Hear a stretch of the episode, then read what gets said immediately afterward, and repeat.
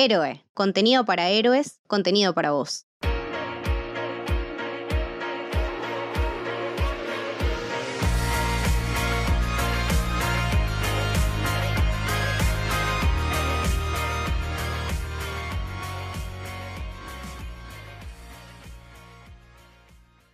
Bienvenidos y bienvenidas al Camino del Héroe. Mi nombre es Lucas y estoy con Leti. Hola, ¿cómo va?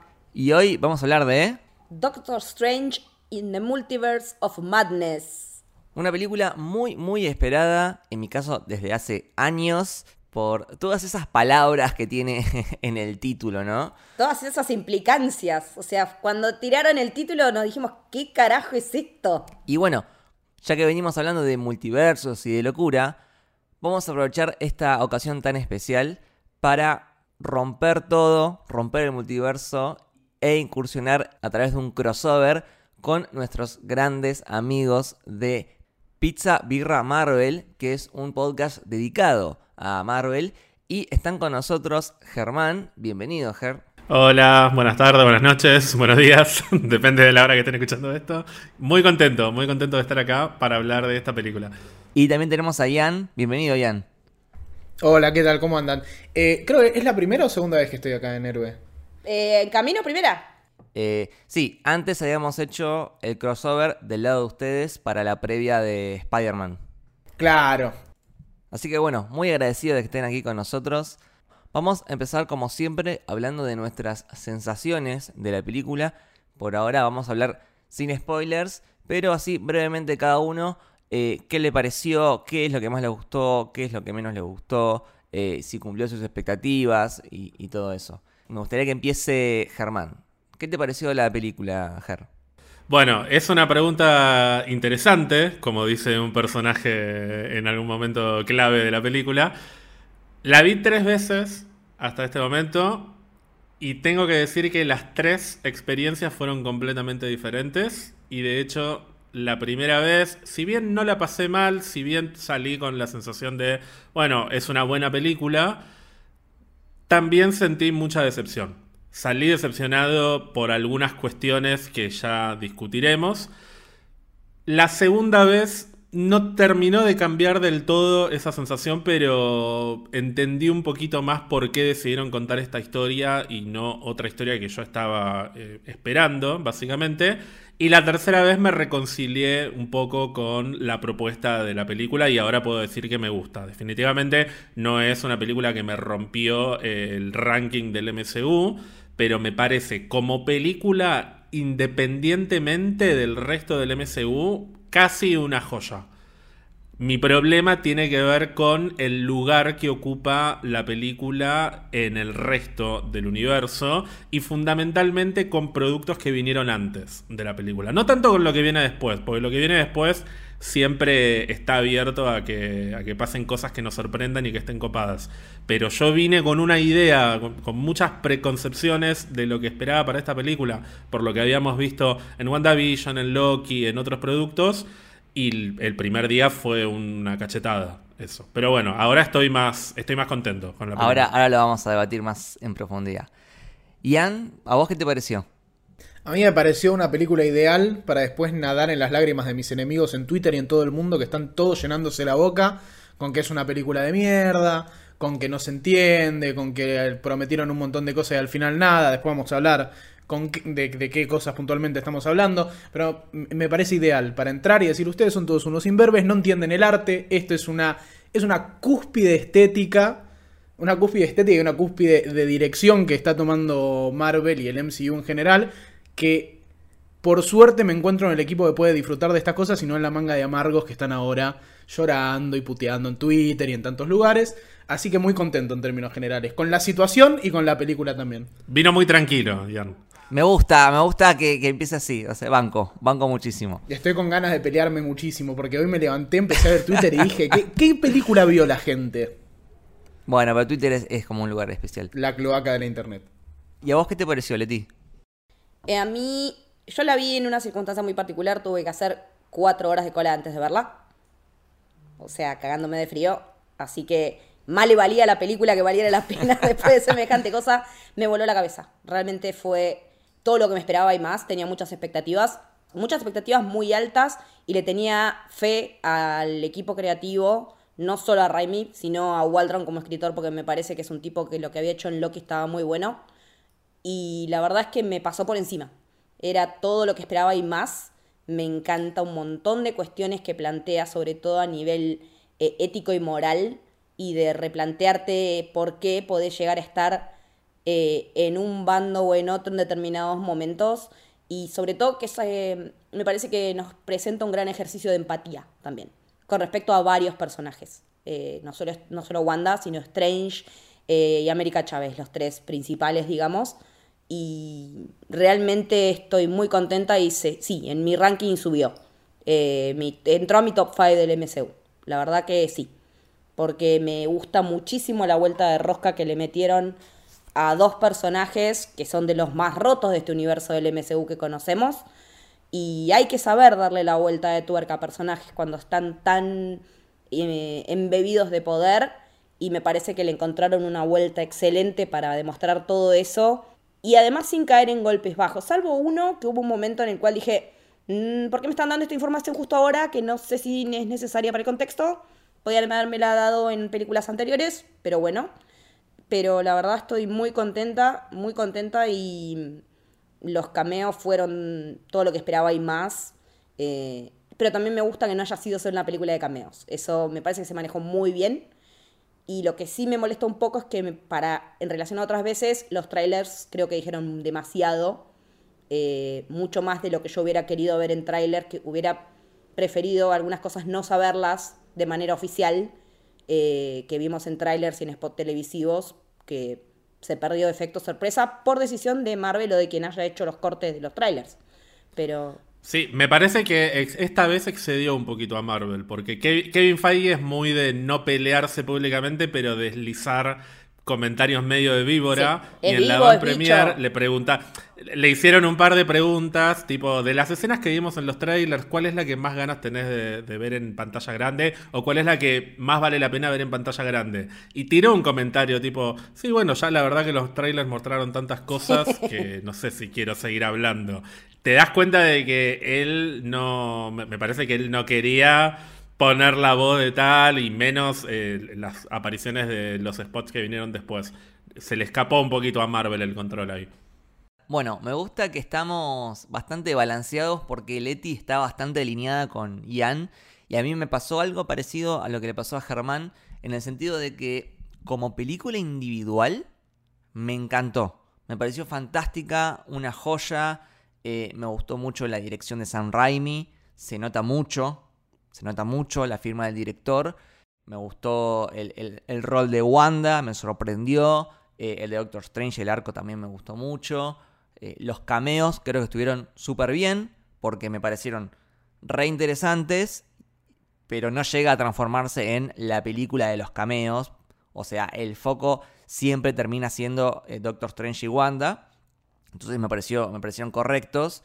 Eh, después tengo dos cosas, eh, una buena y una mala. O sea, una que me sorprendió y otra que me decepcionó.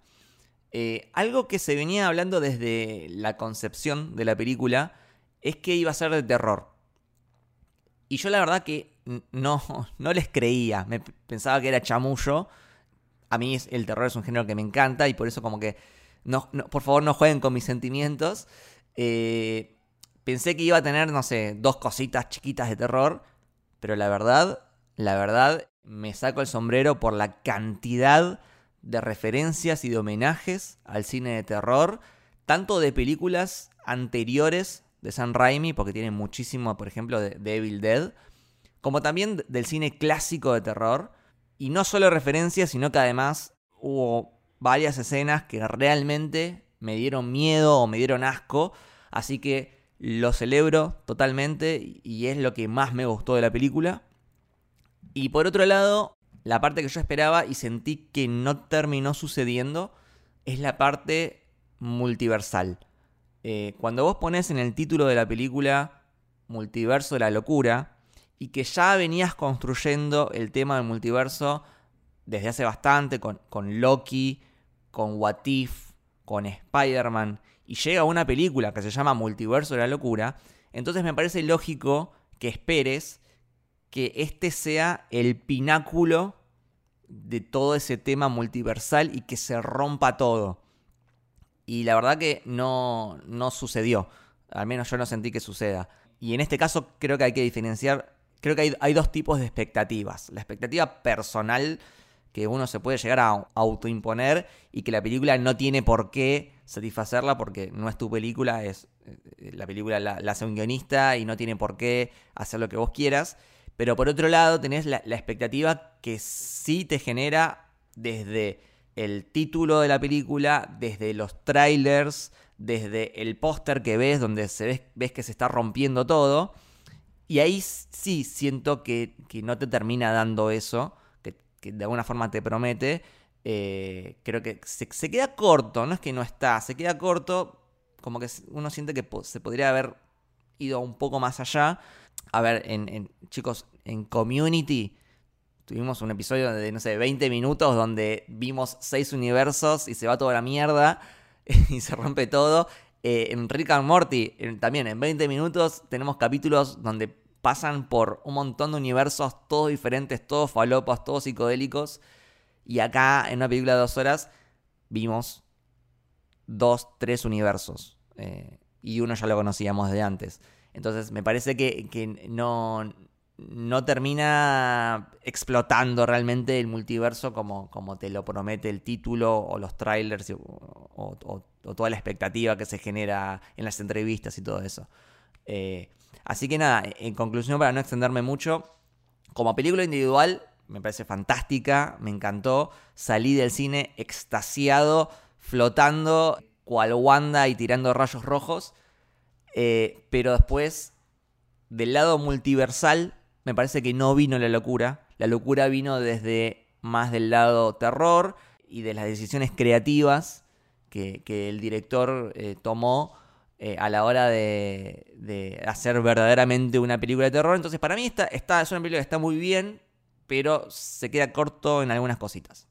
Ahora, ya cerrada la parte de sensaciones, me gustaría que debatamos un poco más sobre la película y, por ejemplo, podríamos charlar de algo que ya un poco lo mencionamos antes, que es el peso del director, que acá es, sin lugar a dudas, una película de Sam Raimi. Sin dejar de ser una película de Marvel, es una película de Sam Raimi se nota muchísimo la mano del director y eso es indudable, indudable. O sea, si, si, no, si no la encontrás es porque no viste las películas de Sam Raimi, básicamente.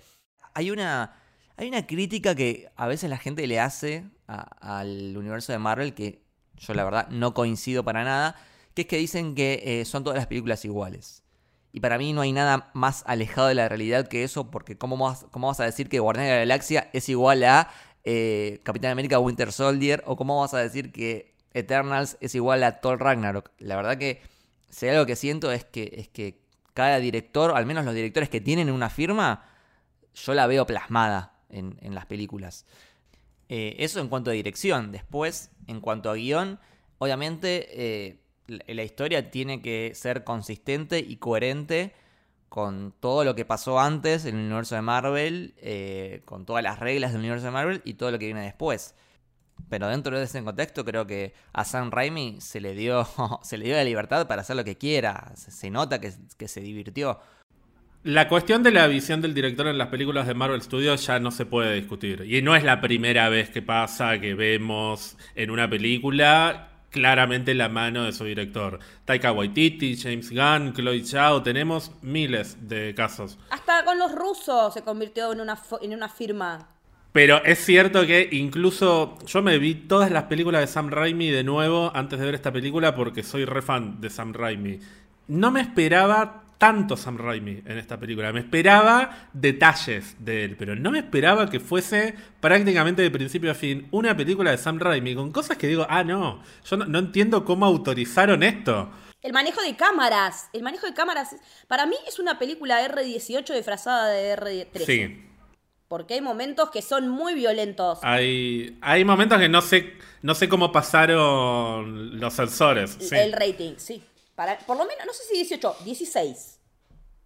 Tranquilamente. Hay una muerte en particular que vos decís, la puta madre.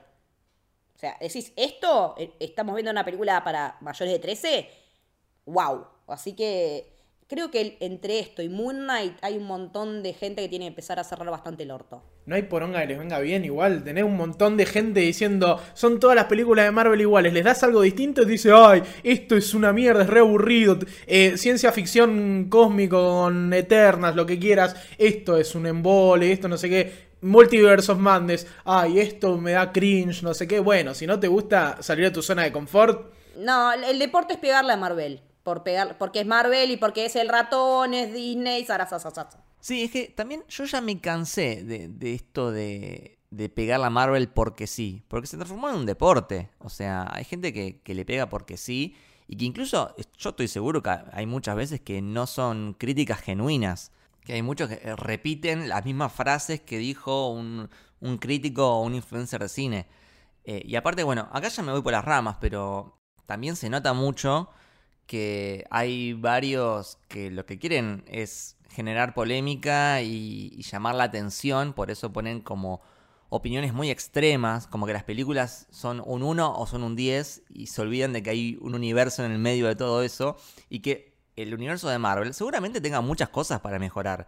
Es muy difícil hacer un universo tan grande y que salga todo perfecto. Obviamente tiene cosas para mejorar, pero me cansa cuando la gente se hace la picante simplemente para generar eh, movimiento en su cuenta de Twitter, que lo retuiteen, que le respondan y ganar seguidores. Eh, eso a mí no me gusta para nada. Y aprovecho también, ya que me estoy descargando por las pelotudeces que veo en Twitter, eh, hay gente que ahora es como que sale a anunciar, anunciar que va a dejar de ver películas de Marvel. Que está perfecto, o sea, cada uno es libre de hacer lo que quiera, si no es lo tuyo, no es lo tuyo, está bárbaro. Eh, a ver, es un universo de, no sé, 30 películas. Es natural que, que empiece gente a, a cansarse y a bajarse. Pero de ahí a hacerte la estrella. Pero por favor, ¿quién chota sos? Pero también se está dando el camino inverso, porque al abrir historias nuevas también se está sumando gente que no veía. Mi hermano, que no tiene ni la menor idea de lo que es el MCU, cuando le planteé la idea de ver Moon Knight, se, se copó y quedó re enfermo y le gustó muchísimo. Entonces que abran nuevas cosas con personajes que no conocemos y que gente que está ajena al mundillo se enganche y las vea. Me parece que se está dando un recambio que es natural a lo largo de, qué sé yo, ¿cuánto van? ¿13 años de MCU? Es natural que, que el público se renueve, como dice Mirta. O sea, es natural que haya una progresión, que haya gente que eh, pase de este tipo de películas o de este tipo de historias y, ya no, le, no esté tan adentro, y haya gente que sí se incorpore a esto. Me parece que es natural y que es sano que se renueven los públicos, que también se apunte a distintos públicos y también entender que no todos los productos son para nosotros. Hay cosas que van a ser para nosotros y hay cosas que no. Ahora va a venir una, una serie de una chica adolescente y por ahí no es para nosotros. Y está perfecto, no todo tiene que ser para todos, todo el mundo. Ah, nu- Nunca estuve tan de acuerdo con Leti como, como en esto. Justo hoy a la mañana que me levanté y no sé por qué me pintó abrir Twitter para leer cosas de, de, de Doctor Strange, error total. Me agarró la locura y nada, tuiteé como en respuesta a esto. Y lo que dije es justamente esto. O sea, la gente se está quejando muchísimo de dos cosas. Primero, de la película en sí, del tono de la película que es muy diferente o que no se entiende si es para ser gracioso o no, etcétera. Y por otro lado, se están quejando también de que no hay un hilo narrativo como si lo había en la fase 1, 2 y 3 que conlleve a un gran evento.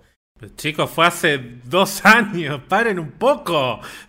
Sí, es lo que digo. Igual, si leíste los cómics, creo que está claro para dónde está yendo esto. E- el hilo está. Además de que lo hay, además de que está, pero, pero no podemos tener Endgame cada año y medio. No, bueno, por eso.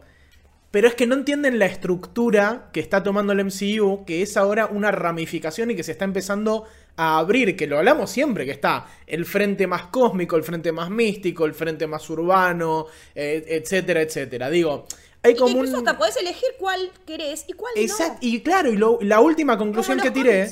La última conclusión que tiré en mi momento, momento de iluminación eh, mesiánico en Twitter fue tipo, chicos, no todos los productos de Marvel son para todos los públicos. Va a salir Miss Marvel y yo tal vez me encanta. Pero yo no voy con la idea, no voy a prender la tele con Miss Marvel con la idea de que me va a volar la cabeza y que va a ser Infinity War. Eh, Porque por ahí le va a gustar más a mi hermana y está buenísimo eso. Y yo lo voy a ver porque soy un enfermo, pero tampoco hace falta que, digamos, no, no, no todos los productos es para que todo el mundo siga todo a rajatabla. Si sos un fan light de Marvel, no hace falta que veas absolutamente todo. Y me parece que la idea de Marvel es llegar un poco a ese punto. Que además, perdón, por un lado es lo que pasa desde siempre en los cómics, que no es que tenés que leer absolutamente todo lo que se publicó desde el año 1963, incluso si lees un evento importante como, por ejemplo, Empire, que salió hace poco, no sé si hace falta que leas el cómic de Empire Unbeatable Squirrel Girl para entenderlo. No, si te gusta Squirrel Girl lo lees y si no, te lo salteas. Eso por un lado. Por otro, es lo mismo que ya venía pasando antes de Endgame, solo que elevado a una escala mucho más grande.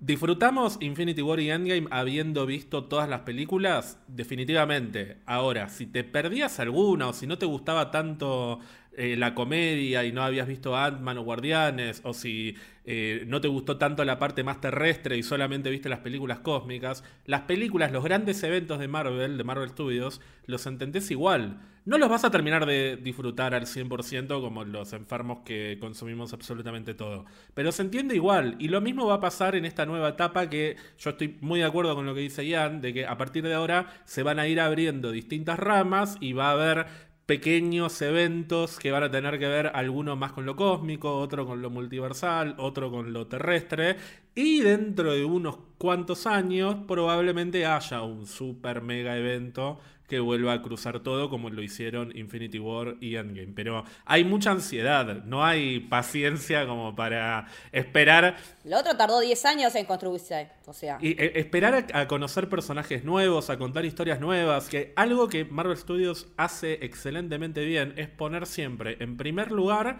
la historia, los personajes, el storytelling del que habla siempre mi amadísima Victoria Alonso. Lo importante es contar una buena historia. Y Doctor Strange in the Multiverse of Madness es una gran película de Doctor Strange en un multiverso. Al margen, al margen de todos los plus que pueden aparecer y todas las puertas que se te pueden abrir. Pero es una excelente película de Doctor Strange. Y me atrevo a decir mejor que la primera. Sí, y ahí lo conecto con lo que decía Leti. O sea, muchos esperaban la película de los cameos. Sobre todo, y ahí esto es otra cosa para debatir por ahí, es el, todo el tema del manejo de expectativa y el tema de los leaks y los rumores. Yo he leído cada pelotudez. He leído cada pelotudez que... A ver, había un fotograma del tráiler que, chicos, era bastante obvio que era algo relacionado a Capitana Marvel. Y la gente decía, no, no, ese es Superior Iron Man interpretado por Tom Cruise. Y yo me quedaba viendo lo decía, ¿dónde ves a Tom Cruise acá? Es que lo de Tom Cruise no surge del spot. Hay un año de leaks y de, y de discusiones que algunas cosas son ciertas. Yo después estuve investigando y dependiendo de quién contó cada cosa, me fui enterando de que hubo uno o dos cameos que no estuvieron, pero que en algún corte de la película estaban. Y de nuevo, decidieron cortar a un personaje, esto está casi confirmado, porque era mucho, ya está. O sea, ya tenés tres, cuatro. Es que también el tema es que, obviamente, eh, jugar a adivinar quién va a estar y quién no va a estar es divertido, está bueno, la pasamos bien. Pero es eso, es un juego. No hay que tomarlo como algo que debería pasar, porque si no después la gente se decepciona. Eh, Lucas, lo que pasó con Mephisto, es lo mismo. Bueno, creo que WandaVision fue una gran lección porque la gente no solo esperaba a Mephisto, sino que también esperaba a Magneto, esperaba a Doctor Strange. Y en realidad, WandaVision es una serie de Wanda y de Visión.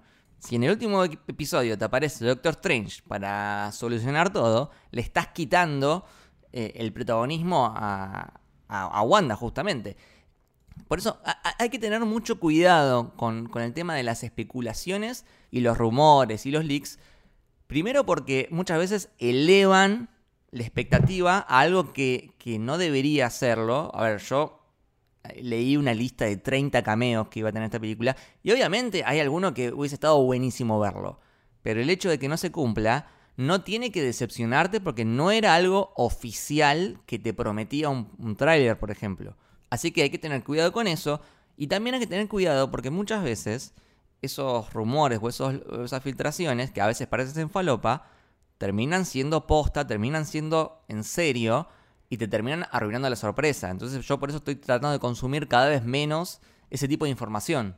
Bueno, yo le spoileé, yo le spoileé algo de esta película a Germán hace muchísimos meses, ¿no? Que era de una fuente que en ese momento pensaba, yo pensaba que era una fuente improbable y al final era una fuente bastante fehaciente. Y es que pasa eso, pasa eso. Hay que, sí, hay que tomar la decisión de decir, bueno, voy a ver lo menos posible. Yo no vi el segundo tráiler, por ejemplo. El problema es cuando, ¿cómo no apareció si yo había leído que iba a aparecer? Entonces la película es una mierda. No, bueno. O sea, la expectativa propia no tiene que ser lo que la película... O sea, la película no va a ser tu expectativa, la película es lo que es. Después, si vos depositaste demasiada expectativa o leíste demasiada falopa y te calienta porque no, no es lo que vos querías personalizado y customizado para tu persona, es problema tuyo. Eso andar resolviendo en terapia, amigo. Sea. Claro, por eso lo que decía Germán hace un rato, que es una película que se focaliza en Doctor Strange y en Wanda. Después sí, en el medio tenés algunos cameos que están buenísimos, pero el centro de la historia son Doctor Strange y Wanda. Y lo que te quiere contar está bueno. Eh, pero bueno, antes de pasar a la parte con spoilers, me gustaría repasar rápidamente eh, la gente detrás de la película y un poco más la parte técnica. Que bueno, obviamente, como ya venimos mencionando hace rato, la dirección está a cargo de San fucking Raimi, que hace un trabajo increíble. Claro que él tomó el lugar que de Scott Derrickson que eh, supuestamente él dijo que se fue por diferencias creativas, para mí lo bajaron de un ondazo, pero bueno. No, a mí me parece que Scott Derrickson tenía muchas ganas de contar cierto tipo de historias que no coincidían con lo que Marvel quería para esta película, porque mucha gente decía, mucha gente decía cuando lo bajaron a Scott que ah, ves, Marvel se tiró para atrás porque Scott Derrickson quiere hacer una película de terror y quieren algo más seguro como para poder hacer una película tranqui. ¿Dónde está toda la gente que dijo eso en ese momento? Sea, Sam Raimi, con todo el respeto del mundo a Scott Derrickson, le da vuelta eh, el mundo 10 veces a Scott Derrickson. Ah, pero me parece que él estaba como demasiado empecinado en contar ciertas historias.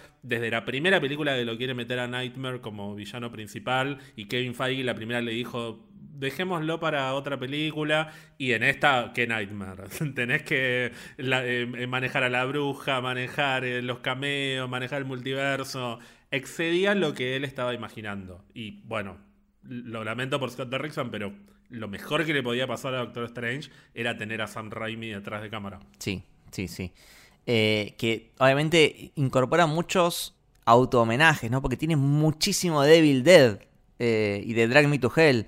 Y en guion tenemos a Michael Wadron, que es el que había hecho el guion de Loki, ¿no? Sí, el escritor principal de la serie que venía a laburar, de laburar también en Ricky Morty, ¿no? Era, era eh, este. Eh, y en Community también. Rick and Morty y Community, sí. Pero aparte, él estando en el medio de las filmaciones de Loki, lo convocan para escribir Strange y es muy gracioso porque creo que dijo en una entrevista en un podcast de Vanity Fair. Eh, es muy me, me, resulta gracioso porque uno dice, bueno, estoy escribiendo Loki, estoy abriendo este quilombo, este multiverso, se va a tener que arreglar alguien más con esto y resulta que me salió el tiro por la culata porque se tuvo que arreglar con el multiverso fui yo. Eh, lo, cuenta de una manera muy graciosa porque él ni se imaginaba que le iban a convocar para escribir semejante película cuando estaba en otro proceso y él literalmente tuvo que abandonar el set y dejar todo en manos de, sus segundos, digamos, y de la gente que estaba eh, a cargo de la dirección, sobre todo, eh, para irse a escribir esto y para laburar directamente allá con, con Raimi. Igual, perdón, en consonancia con lo que había dicho Lucas antes, no me pareció yo cuando el tipo dijo eso había pensado, bueno, vamos a tener una fiesta multiversal que va a mechar en un montón de lados con esto. Y la verdad es que, o sea, como guionista debe haber un montón de detalles que yo por ahí a simple vista en la película no te das cuenta y tienen que ver o tiene un background del armado de lo de Loki o algo. Pero para mí, eh, yo me imaginaba mucha más conexión. Por eso que había dicho el guionista justamente. Ah, yo la veo, pero yo veo que el hecho de que siendo la persona que escribió la rotura de las continuidades temporales y que se tenga que encargar de las consecuencias de, esa, de que no exista más la TVA, me parece que está muy bien el enganche. Sí, la consecuencia de Loki es que no hay TVA, pero e, ese final que ves en el último capítulo de Loki, donde ves como todo un árbol de multiverso, eh, donde ves a las líneas ramificándose y chocándose y que vos decís, ah, bueno, el multiverso está totalmente explotado, se va todo a la mismísima verga, está todo roto. Y cuando empezás a ver Doctor Strange en el Multiverse of Madness, eh, no se siente esa explosión. No se siente que esté todo roto. Para mí esta película podría haber estado sin Loki. Es que puede estar sin Loki, no, no responde directamente a Loki. A ver, también hay, volvemos al tema de las expectativas. Loki lo único que plantea es la idea de que el multiverso existe. Existió antes de los eventos que vimos en Loki y existe después del final de Loki como, como entropía, digamos, como parte de la realidad con la que podemos interactuar. Ahora, eso habilita que en esta película haya infinidad de líneas temporales que desde nuestra perspectiva existen desde el principio de los tiempos, pero que en Loki vimos que al ser una serie corrida de lo que es la línea temporal nuestra, es una serie que transcurre casi fuera del tiempo, vemos cómo se origina conceptualmente ese multiverso. Entonces, él como guionista lo que tiene que hacer es asegurarse de que no haya contradicciones entre un producto y el otro. Me parece que va por ahí lo que, lo que decía él. Eso no significa que la, el Doctor Strange tiene que arrancar con hace seis meses eh, una variante de Loki asesinó a tal. No, es irrelevante. No, yo no esperaba eso. Irrelevante porque desde nuestra, desde nuestra perspectiva esto siempre pasó. Yo no esperaba eso, o sea, no esperaba una mención directa a Loki. Lo que sí esperaba era que se no, no, no sé si un, guiño, si una cosa, después lo vamos a hablar cuando hablemos con spoilers, pero quería sentir un poco más como que estábamos hablando del mismo... No, era el mismo concepto, pero no terminaba de, de ensamblar con Loki, sentí. Como que podía ser una película completamente diferente, que incorporaba el concepto de multiverso, pero no sentía que era el mismo multiverso que me planteaba Loki por cuestiones narrativas de que Loki lo plantea desde un punto de línea temporal y esta película no, que igual entiendo lo que decís vos que tiene que ver con el punto de vista del que se ve eso, pero esperaba una mínima cosita que me ubicara en el mismo espacio-tiempo de esto es una línea temporal rota, ponele. Es que, es que no es una línea temporal rota, es una línea temporal. Punto. Loki te habilita la posibilidad de que haya más de una línea temporal. En Loki nos enteramos de que hay una organización que desde hace no sabemos cuántos años, porque es muy complicado hablar de tiempo en Loki, esa organización se ocupa de que haya una única línea temporal y que todas las demás se vayan cancelando como posibilidad. Cuando esa organización deja de funcionar como tal, se habilita la posibilidad de que otras líneas temporales existan desde el origen de los tiempos. Para mí, una conexión con esa serie hubiese sido forzada. El puente te lo da What If.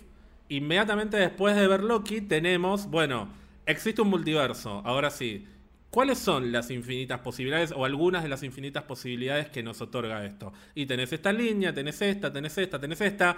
Al final nos enteramos de que se pueden cruzar y bueno, qué mejor pie que ese para después ver un personaje como Doctor Strange atravesando por otras líneas. De nuevo, son piezas de rompecabezas que se van armando y que no necesariamente tienen que ser explícitas las referencias. Yo no, no, estoy como... nada de eso me cae mal ni me parece negativo para la película, solo digo que con la frase que había dicho el guionista, yo me esperaba como una conexión más armónica y lineal que no tiene por qué estar pero cuando el tipo dijo, bueno, ahora este quilombo lo voy a tener que solucionar yo, fue un poco como... Yo, entiendo lo que dice Ian porque me pasó lo mismo. De, la frase del guionista que dice, esto tengo que solucionarlo yo, te hace pensar de que va a estar estrechamente ligado a lo de Loki. Te hace pensar de que eh, el multiverso de la locura viene de eh, ese final de Loki cuando en realidad viene de otra cosa. Ya nos pasó también, por ejemplo, con Spider-Man No Way Home, que pensábamos que eh, esa, esa rotura del multiverso iba a estar relacionada con Loki y en realidad fue un motivo, una causa totalmente diferente. Y acá lo mismo, eh, es otro, otro, otro, personaje el que causa el problema, eh, no Loki. por ahí la consecuencia sí de Loki, coincido, es que no hay TVA y que se puedan dar esos saltos entre, entre los universos sin que venga la policía a buscarte.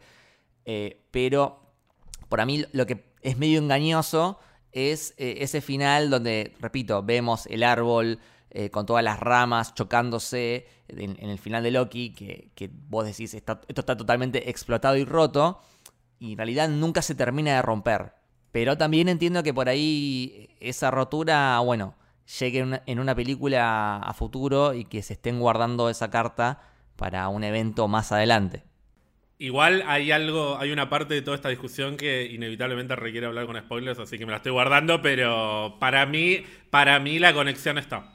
Este, después, mencionar rápidamente eh, la fotografía a cargo de John Mattison, que previamente había estado en Gladiador y en Logan. En X-Men First Class también, si no me equivoco. Y en muchas de Ridley Scott, que en general son películas muy lindas de ver. Sí, totalmente. Y por último, la música de Danny Elfman, que me parece, nada, brutal. Me parece que se ayornó un montón Danny Elfman. Lo noté muy ayornado en esta banda de sonido. La verdad que me esperaba algo más classic Elfman y me sacudió porque nada que ver con las expectativas que tenía para con la banda de sonido y me gustó muchísimo el laburo que hizo. También había mucha expectativa por la dupla, ¿no? Porque Danny Elfman y Sam Raimi ya habían trabajado juntos en nada más y nada menos que en Spider-Man. Eh, así que nada, está, está bueno tenerlos juntos de, de nuevo en el MCU. Eh, y si quieren, ahora sí, empezar a, a debatir con spoilers la película. Multiverso de la falopa. Sí, empieza la falopa. Y por ahí podemos seguir con lo que veníamos hablando, que son las conexiones. Esta película es la primera película del MCU en hacer una referencia y una conexión directa a las series de Disney Plus. Fundamentalmente eh, WandaVision. Que eh, o sea, todo esto que pa- pasa acá tenés que haber visto. En este caso sí tenés que haber visto WandaVision, si no, no entendés nada del trasfondo de Wanda. Y otra cosa, otra serie es eh, What If. En What If eh, creo que funciona como una especie de semillero. Porque es de donde se terminan saliendo personajes como la Capitana Carter. Como, eh, si bien no es el mismo, una especie de Doctor Strange siniestro Sí, que tiene algunos puntos en común. que quiere consumir poder.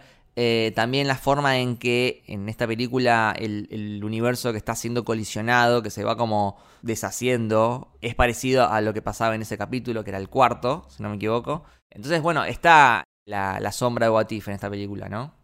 Sí, a mí lo que me pasó igual un poco es que me faltó un poquito más de, de WandaVision. No sé si un, poquito más de ver a los nenes por ahí o un poquito más de, de- de trasfondo. Lo sentí como muy... No sé si se le restó un poco de importancia a todo lo que es ese Westview, por lo menos. Me hubiese gustado ver un...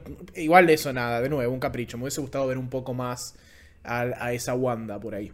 Yo creo que fueron inteligentes en mostrarnos lo justo y lo necesario, porque si no, terminan obligando a la gente a, che, no veas esta película si no viste los nueve episodios de WandaVision. Claramente, si no, si no viste WandaVision, se te va a escapar algo, pero si no la viste, tenés que poder entender el desarrollo de la película. Entonces, dos o tres veces nos aclaran eh, Wanda tuvo unos hijos que en realidad los hizo con magia. Y bueno, si no viste el momento en el que pasó eso, no importa. Lo que tenés que saber es esto, básicamente. Así que cuanto más descansan o, cuanto más descansaran sobre, sobre los eventos de WandaVision de forma tan explícita, más terminarían alienando a la gente que no vio la serie. A mí me pasa que yo tenía miedo de que las películas obviaran las series de una manera muy explícita como para que si no las viste sean considerados un producto menor. Y me parece que ya a esta altura del partido tenemos que dejar de pensar a la tele y a las historias televisivas como algo menor porque directamente ya son parte del MCU. Hay que entender que es así y que tienen consecuencias directas en lo que es el cine. Y me parece, yo en esto no estoy de acuerdo, yo creo que tenés que ver WandaVision y no me parece que sea alienante por ahí que tengas que ver un producto para ver otro, porque es lo que nos pasa con otras películas.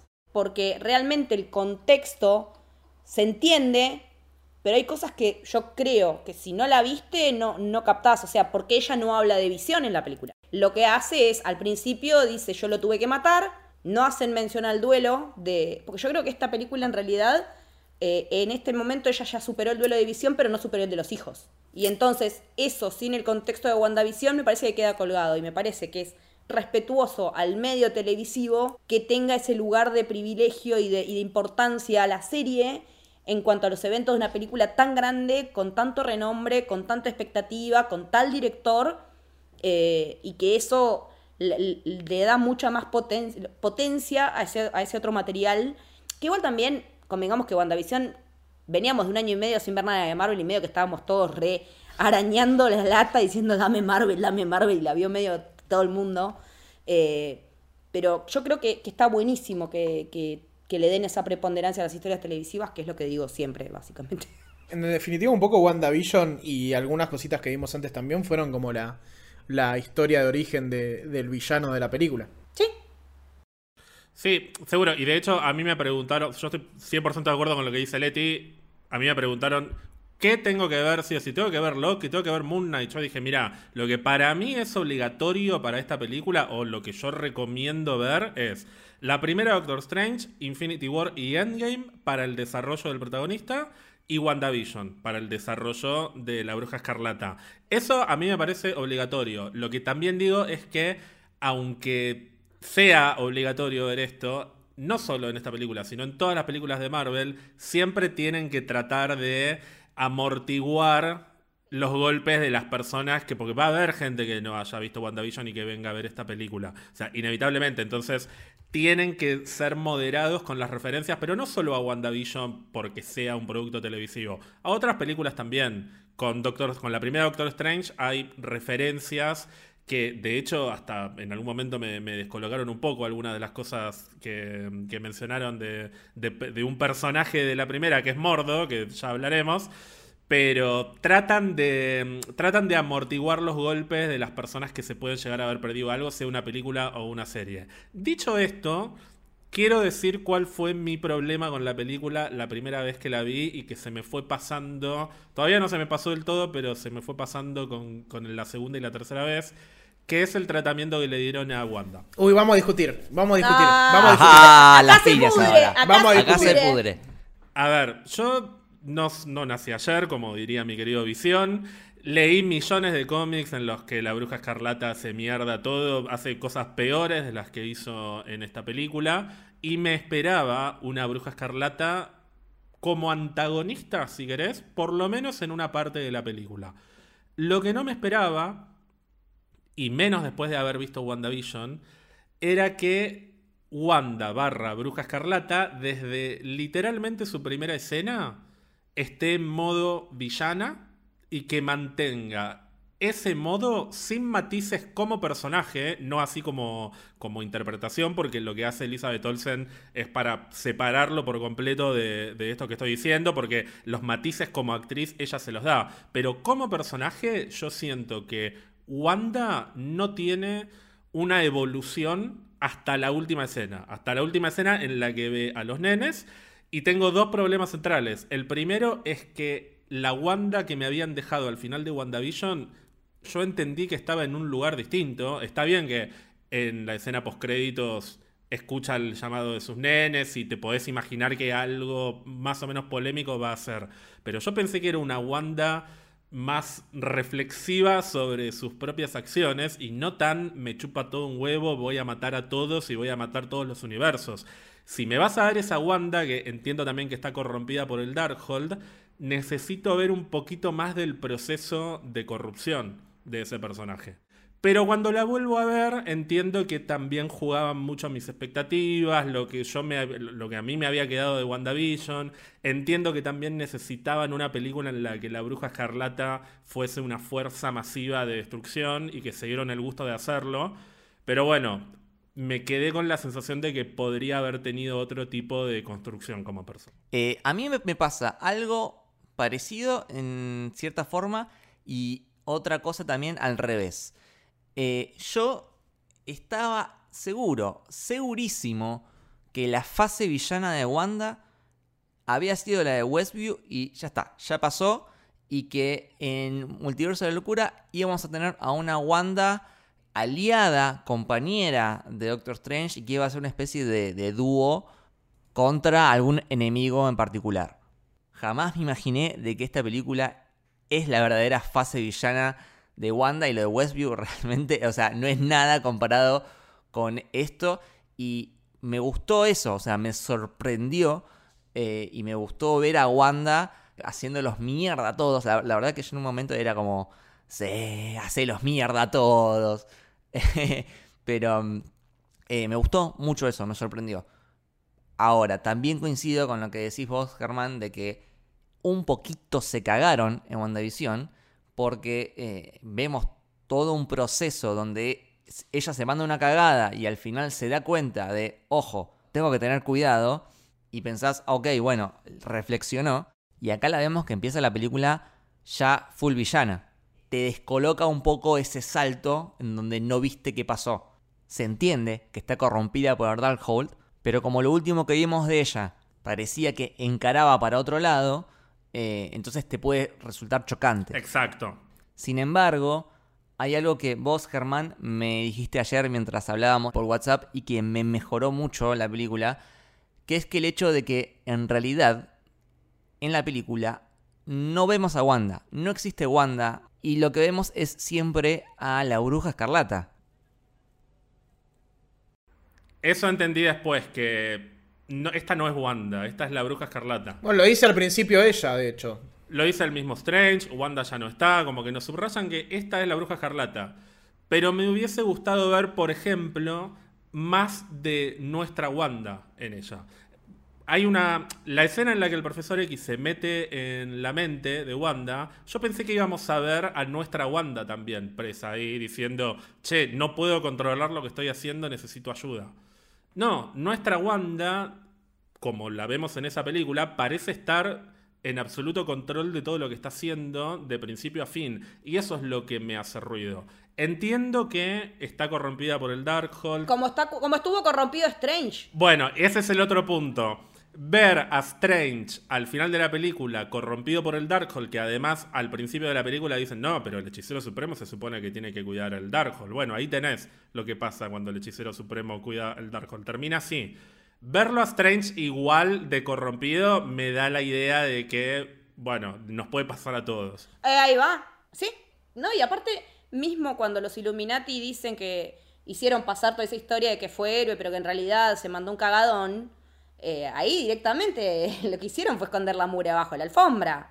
Eh, porque ese Strange también se ha ido al carajo. Pero Leti, lo que me pasa es que si vos agarrás la escena inmediatamente anterior de Wanda, eh, por lo menos en el desarrollo del MCU, es una Wanda que parece haber entendido que lo que hizo en Westview es un horror y que tiene que controlar sus poderes. Pero esa Wanda no tenía el Darkhold. Está bien, pero en la escena postcréditos es un problema mío que interpreté mal la escena postcréditos. La escena postcréditos me dio la idea de, bueno, Wanda va a querer recuperar a sus hijos, pero no es tampoco una desquiciada. Claro, es que era muy a libre interpretación. A mí me dio la idea contraria. Yo desde ese momento estoy diciendo, uh, los va a hacer mierda a todos con tal recuperar los hijos. No, yo me esperaba una antiheroína que se encontrara en algún momento ante una disyuntiva y que probablemente se dejara tentar por el Darkhold y eventualmente volviera. O sea, no me esperaba una villana full 100%. Desde, encima desde la primera escena. Yo antes de que salga la película, me especulé, y lo dije varias veces en Twitch también,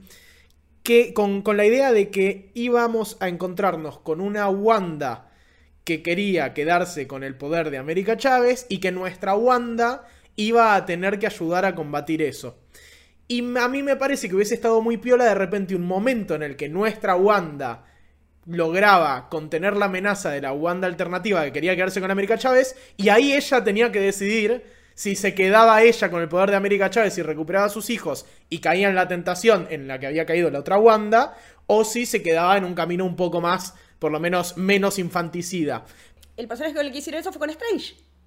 El que le pasó ese, el que tuvo esa yuntiva fue Strange. Es que Strange tiene un desarrollo impecable. Él es el que tiene que decidir si la mata o no la mata América Chávez. Sí, porque en realidad lo que plantea la película es que hay una constante en todos los universos, que es que Doctor Strange elige el, sacrificio de, algo, de alguien, con tal de, un bien mayor, ¿no? Eh, entonces, en todos los universos tiene Doctor Strange esta frialdad, este cálculo matemático de decir, voy a sacrificar esto, eh, por ejemplo, la, la gema que se la da voluntariamente a Thanos, que si bien funciona, y es cierto que ese tema se termina solucionando, en el medio causaste muchísimo dolor y la desaparición de trillones de personas por cinco años. Y, está bueno que la película agarre ese hecho de Infinity War y también te muestre que en todos los universos el tipo siempre sea arrogante y siempre sea soberbio y te plantee este dilema moral de si está bien o no sacrificar algo o alguien por un bien mayor. No, el desarrollo de Strange es excelente. También está el detalle de que el profesor X dice, cuando cuenta lo que hizo Strange, dice, bueno, Strange, como siempre, y hace una mueca que es espectacular, tenía que resolver todo él solo. Y así terminó. Está también el desarrollo como personaje de que, como bien dice Christine al principio de la película, vos siempre sos el que tiene que tener el cuchillo en la mano. Y puedo respetarte por eso, pero no puedo vivir con ello. En el otro universo en el que está la otra Christine, que igual tiene la misma perspectiva de Strange que tiene la Christine original, fíjate cómo ya, fíjense cómo ya en ese universo ella tiene más conocimiento, muchísimo más conocimiento sobre las artes místicas y sobre el mundo de Strange porque hubo otro tipo de conexión entre ellos. Y el desarrollo de Strange a lo largo de todas esas, eh, esas situaciones que va viviendo es lo que lo lleva a que al final de la película no sea él el que tiene que vencer a Wanda, es el que le dice a América Chávez lo que tiene que hacer y de alguna manera le da el cuchillo a América para que ella lo resuelva como puede. América después toma sus decisiones. Es que es el personaje que sufre la verdad, o sea, la transformación es en el personaje de Strange, porque si bien es con Wanda, no deja de ser Doctor Strange in the Multiverse of Madness. El personaje que tiene que ser transformado, que es el protagonista, sufre la transformación a lo largo de la película porque él, si bien tiene a lo largo de todos los Strange que vemos unas constantes, que es esta de sostener el cuchillo al final, vemos que él decide confiar en otro, en el criterio de otro, que es en este caso América Chávez, para poder resolver la situación. Ahí vemos la real transformación. Y yo creo que en lo que pasa con, en relación a Wanda, es que a mí lo que me choca mucho es, con Wanda nadie se preocupó para ver cómo carajo estaba. Cuando van a ver a Wanda es porque necesitan ayuda. Entonces, si a todo el mundo le chupa 10 huevos Wanda, ¿por qué le va a importar a Wanda el resto? Eh, me parece que en ese sentido está muy bien encarado el personaje de ella como villana, porque realmente nadie se preocupó por ella, nadie. Y la única que pudo contener a Wanda fue Wanda misma desde otro universo, la Wanda que sí tiene los nenes. Entonces me parece que no son solo los nenes los que logran que ella se dé cuenta del cagadón que se mandó, sino ella misma en su otra variante. Y en, en los momentos en los que estás tan roto, no te queda otra que recurrir a vos mismo, porque nadie más que vos te puede ayudar. Y creo que esa resolución final es de una de las cosas que más valoro de la película, porque sabes qué, a la corta o a la larga, la única persona que va a estar siempre con vos sos vos. Y si no salís vos por la propia de esta, no salís. Me parece que eso, está muy bien manejado, está excelentemente manejado. Esa escena a mí me pareció maravillosa, o sea, el final me parece hermoso cuando ella le dice, tené por seguro que van a ser amados. Y que le toca la cara y que le da una seña de cariño y de contención que nadie le dio. Sí, estoy muy, muy de acuerdo con lo que dice Leti. Y creo que tiene que ver con el mensaje que se está transmitiendo en esta fase 4 del MCU. Eh, me parece que en las primeras tres fases eh, y sobre todo eh, en su final que fue Endgame, se destaca más todo lo que es el trabajo en equipo, el, compañerismo, la amistad. Eh, tenemos a, Natalia bancando siempre en todas y siendo la que mantiene al equipo unido. tenemos al Capitán América amigándose con Tony Stark y, dejando sus diferencias de lado. Y esto de, bueno, por ahí morimos todos, pero lo importante es que hagamos todo esto juntos. Pero en la fase 4 me parece que se está empezando a dar otro mensaje que me gusta mucho, que es el que decía Leti de que, bueno, al final somos nosotros los que nos tenemos que amigar con nosotros mismos y a través de diferentes recursos, como pueden ser las variantes, se está dando ese mensaje. Ya lo hemos visto varias veces, eh, por ejemplo, eh, en Loki, Loki a través de Sylvie termina transformándose y evolucionando. Eh, en Spider-Man No Way Home, eh, el Peter Parker de Tom Holland termina aprendiendo de sus variantes y termina eh, trascendiendo como Spider-Man y transformándose ahora sí en un verdadero Spider-Man. Y, lo vemos abrazado, agradecido con, con los otros dos. Incluso en Moon Knight, a través de las diferentes personalidades, Mark termina perdonándose y abrazándose a sí mismo Y acá justamente sigue la misma línea. Tenemos a una Wanda que fue poseída y dañada por la otra. Y aún así le toca la cara como perdonándola y diciéndole tranquila que va a estar todo bien. Entonces al final somos siempre nosotros mismos los que nos tenemos que perdonar para seguir adelante. Y si bien veníamos diciendo de que en la película no está Wanda y es siempre la bruja escarlata, yo creo que luego de esta escena de las dos Wandas, a partir de ahí sí vuelve la Wanda original, como que tiene un momento donde sale de esa corrupción y por eso justamente decide intentar arreglar las cosas, por eso elimina el Darkhold en todos los universos para que nadie vuelva a caer en la misma y por eso decide inmolarse con la montaña que igualmente a mí me parece que no murió, pero bueno. Cuando vuelve a ser Wanda es cuando entiende, si mirá lo que me hizo el Darkhold a mí, lo que le puede llegar a hacer otras personas, entonces lo, lo sacamos de la ecuación y no es más un problema. Eso me parece que es una gran decisión de parte de ella. Es todo un proceso interno. Y yo creo que sí se ve reflejado en la película, más allá de que no esté a lo largo de la película, sino que en determinados momentos, el tránsito de ella hacia entender que la cagada es que cuando vos querés algo, sos muy poderoso y encima estás corrompido por un agente externo, eso no termina bien. Ella toma la decisión que hay que tomar, remueve el Darkhold de la ecuación y hasta se remueve ella misma.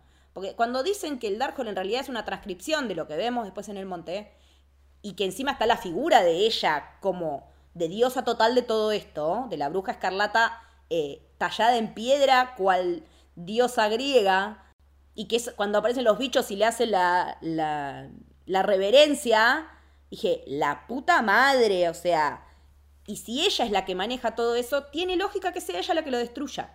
Me parece que está buenísimo. Y que ella decida quitarse de la ecuación ella también, o por lo menos por ahora, porque no sabemos. No, yo, si no veo un cuerpo, no doy a nadie por muerto. Sí, no, no, en Marvel es así.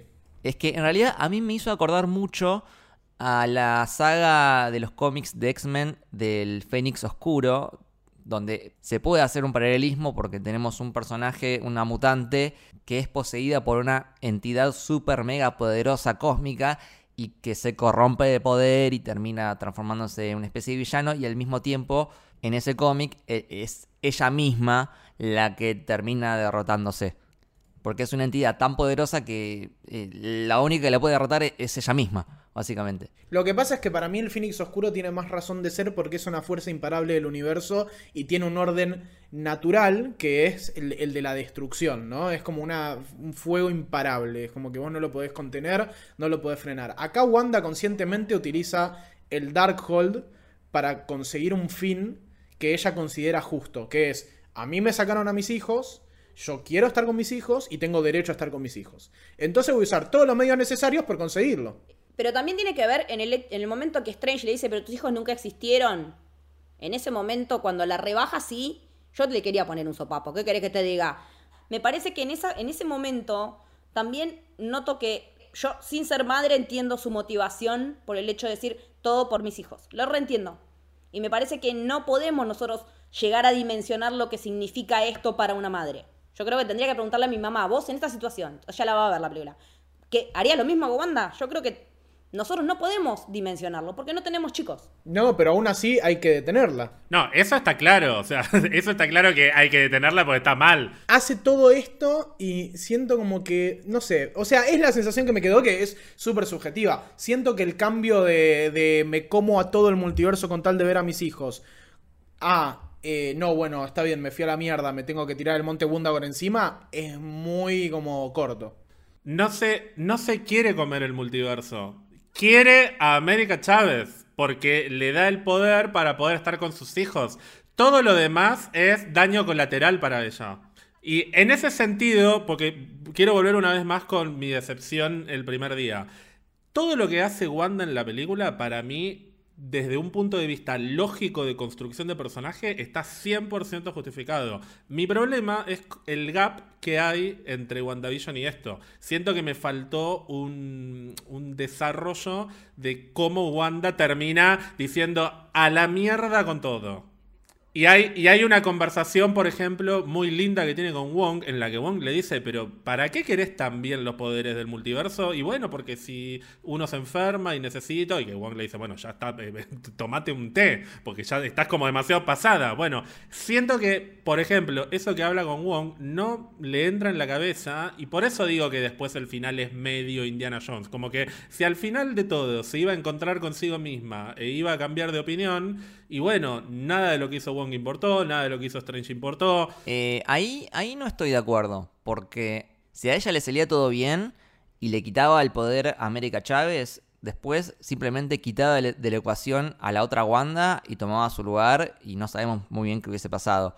Yo creo que las acciones de, de Doctor Strange sí afectan el resultado de la película y aparte, más allá de eso, más allá del camino de Wanda, eh, sí genera cambios en los demás personajes alrededor, porque América Chávez evoluciona y es un personaje súper mega poderoso y, aprendió a controlar su poder, y el personaje de Doctor Strange evoluciona muchísimo, y además creo que es obvio que el camino de Wanda no termina acá, eh, y era como una especie de, ok, jugamos un poquito en WandaVision a, que Wanda sea villana, pero un poquito.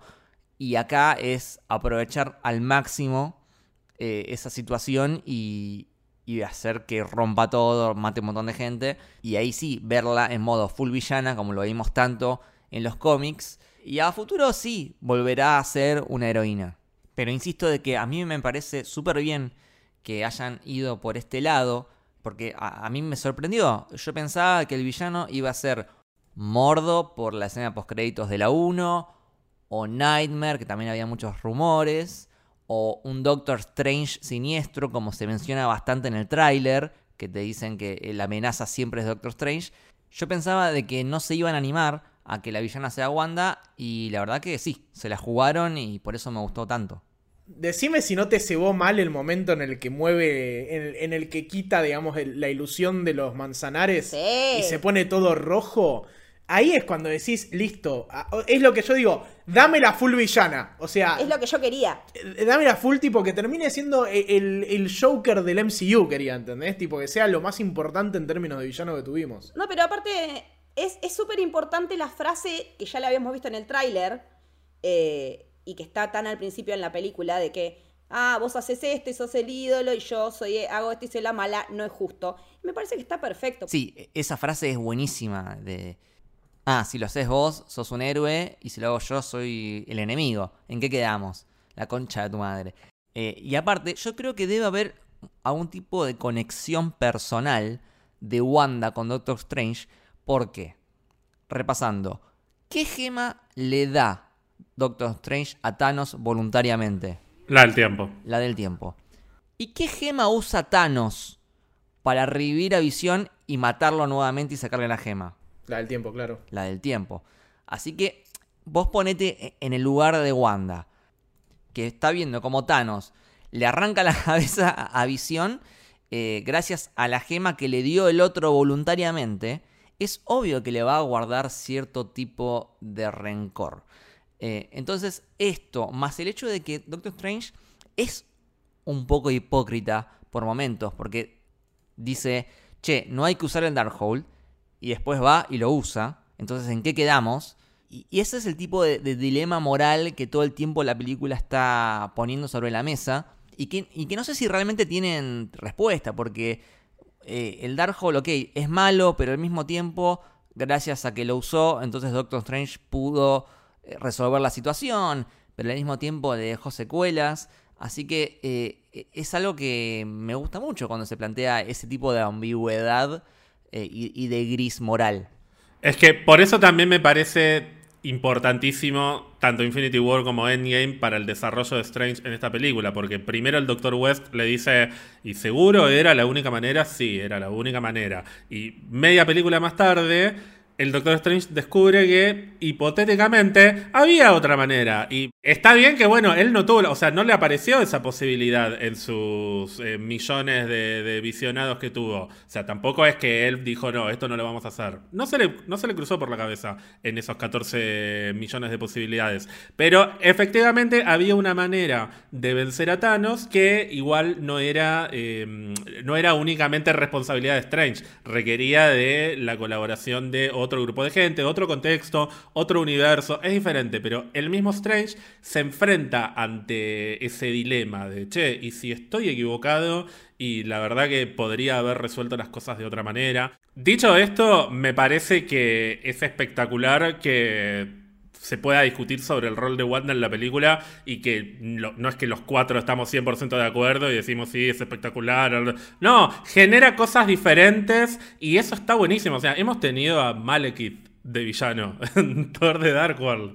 Es que le debemos, le debemos esta complejidad de personaje también a la actuación de Elizabeth Olsen, claramente. Sí, obvio. Entre WandaVision y esto le vimos pasar por todos los rangos que existen, chicos. Hizo claramente algo a la altura de Oscar Isaac en Moon Knight, que le estamos tirando flores por todos lados.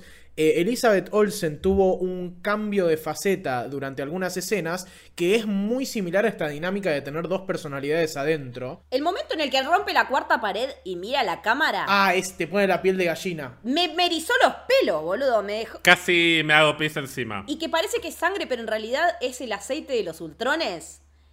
Es genial, muy bien resuelto. El momento en el que Ultron, el Ultron bueno, entre comillas, le dice algo como que se detenga, no sé qué, le da un comando Ultron a Wanda, le dice I, I command you to stop, algo así, y le aplasta toda la cabeza en tipo muy referencia a lo que fue Ultron en la vida de ella y que ya está como muy por encima de esto. Algo que, que iba a decir antes respecto al Darkhold es que para mí el Darkhold no es algo que corrompa de por sí, es como cualquier... Lo noté como un tratamiento como cualquier sustancia nociva, digamos. Es como que hay una proporción en la que se puede usar o se puede estar en contacto con el Darkhold y donde no necesariamente te convertís en un genocida. No, el tema es qué tanto tiempo lo uses. Claro, Es la permanencia. Porque cuando Strange se encuentra con el Strange eh, malo, el Strange siniestro, digámosle, viste que se encuentran y Strange le dice, eh, ah, tenés el Darkhold, y el otro le dice, sí, lo guardo como, no sé, le dice algo así como, eh, Lo tiene colgado de la cintura, creo. le dice como lo tengo para, por, no sé si por buenos motivos, le dice, o por qué. Y ahí Doctor Strange no lo interpreta automáticamente como un enemigo. Entiende como, bueno, No. tiene no, porque primero se ponen a. Primero lo pone a prueba. O sea, primero quiere saber si es realmente él y hablan casualmente de esta cuestión de la hermana que nunca. Sé que viene de los cómics, pero nunca había aparecido hasta ahora, que me pareció completamente al pedo. Porque es, meterle un conflicto al personaje que no sé si hacía falta. No, a mí me, a mí me gustó porque te, te sigue, para mí sigue subrayando la idea de todas las capas de perfección que Strange se pone encima y cómo... En ese momento me puse a pensar, che, la verdad que no sabemos nada de este personaje. Lo único que sabemos de él es lo que vimos en la primera Doctor Strange, que ya de por sí es un mega personaje arrogante, súper exitoso, que sabemos que por dentro es muy triste como, como ser humano, pero no sabemos nada de él realmente. El subraye sobre esa cuestión de. Pero está feliz Steven y que él la tenga que caretear hasta que finalmente diga no, ¿sabe qué? No. Eso me pareció re interesante. Por eso me parece interesante también que cuando se encuentra con otra versión de sí mismo no le quede otra más que bajar un poquito las capas de arrogancia y de perfección que mantiene y que veamos un poco de lo que de verdad lo atormenta él, al margen de lo que es Christine, que todo el tiempo está el fantasma de Christine. Y siento que eso abre puertas para seguir desarrollándolo a futuro y me parece muy interesante. Es que en el momento en el que aparece, me pareció como, me pareció como a destiempo esa información. Esa información era o antes o en otro contexto, no en ese. Ese es el momento que vos decís que te sacó por completo del lugar, que habías adelantado antes de, hablar con spoilers. Sí, sí, sí, eso me, me, me, me corrió de como, y, ah, ¿y esto por qué me lo están diciendo ahora? O sea, primero, eh, si no sabíamos nada del personaje, a mí no me molestaba no saber nada del personaje, porque realmente me parecía que estaba bien construido como venía. No era un personaje del que me faltara trasfondo, o sea, eso siento, que el trasfondo que teníamos de la primera película era como, me parecía bastante suficiente y que con el tiempo fuéramos como conociendo cosas, pero no tan in your face. Me pareció como forzadísimo para decir, ah, yo también sufrí una pérdida. Eh, me pareció eso, como decir, eh, no es solamente que perdí mi capacidad de ser súper perfecto, bla, bla, bla, sino que además yo también perdí a alguien. Me parece que lo que quiere hacer es poder equipararlo a la pérdida de Wanda y no es equiparable por porque son dos circunstancias completamente diferentes. Él no mató a la hermana, él no tuvo que matar a la hermana como él tuvo que mat- ya tuvo que matar a Visión. No, pero la película lo que hace con eso me parece a mí es un poco continuar con una cuestión que venía laburando WandaVision, que es la pérdida. Vemos a tres personajes que al principio pensamos que son dos, que son América Chávez, que perdió a las dos madres, Wanda, que perdió a los dos hijos, y con esto te suman una tercera capa de profundidad en este, en esta- en este laburo de la pérdida que hace la película, que es, mirá que el protagonista arrogante y medio pelotudo y medio forro que vos venís conociendo, también tiene un nivel más profundo de pérdida que no conocemos. Entonces, Ah, no lo había pensado de esa manera, ¿ves? como Está que bueno. Strange es otra forma de lidiar con la pérdida, que es se vuelve arrogante, niega la pérdida, se queda en la negación constante y crece de esa manera. Yo no creo que lo equipare tampoco, porque de hecho en WandaVision también hay un paralelismo entre Wanda y Mónica, en ese caso, que Mónica está atravesada por la pérdida de su madre y no es lo mismo, de nuevo, la pérdida de una madre que en ese caso la pérdida de su, del amor de su vida, que es Visión, y la potencial pérdida, que es lo más importante de WandaVision, de sus hijos.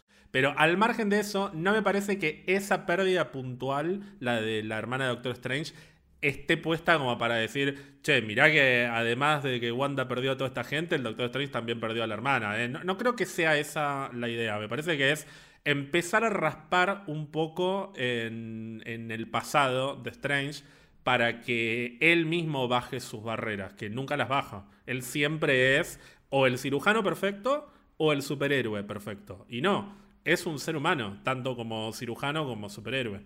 Hablemos ya que estamos hablando de eso, de la pelea de esos dos Strange, por favor. Ah, sí, el momento de la batalla musical es demencial. Para mí uno de los mejores momentos de la película. Increíble, increíble. O sea, la, no solo el, el- el recurso, sino cómo está usada la música. Eh, el uso de la música y de la- y las consonancias y las disonancias. Y que había mostrado el arpa una, dos veces y que después cuando ya la resolución va a estar en el arpa, dije, ah, está bueno como fueron presentando el arpa. Me, me pareció sublime esa pelea. Sí, yo hubiese querido que durara 10 minutos más porque estaba enloquecido. Y que varias de las melodías que se usan, por ejemplo, la primera que le responde el Doctor Strange siniestro, eh, es conocida, es, es- creo que es de Bach, que es una que se suele usar para las películas de terror. Que, no me acuerdo si, si era en Frankenstein o en El Fantasma de la Ópera, pero yo estoy seguro que la escuché varias veces. Eh, sí, eh, tocata y fuga en re menor, porque Strange le tira la quinta de Beethoven y le responde Strange siniestro con tocata y fuga en re menor, que está muy asociado a películas de terror, al fantasma de la ópera, a, a películas clásicas eh, tipo blanco y negro de terror. Y el otro Strange le responde con, con, con una batería. Es una locura, es un delirio. Hay una toma muy rara en esa escena que está el Strange eh, 616, se queda estático en la pantalla y la pelota musical que se forma casi al final desaparece de la pantalla y vos te quedás solo con un plano de Strange con las manos extendidas y no se entiende qué está pasando y vuelve la pelota musical.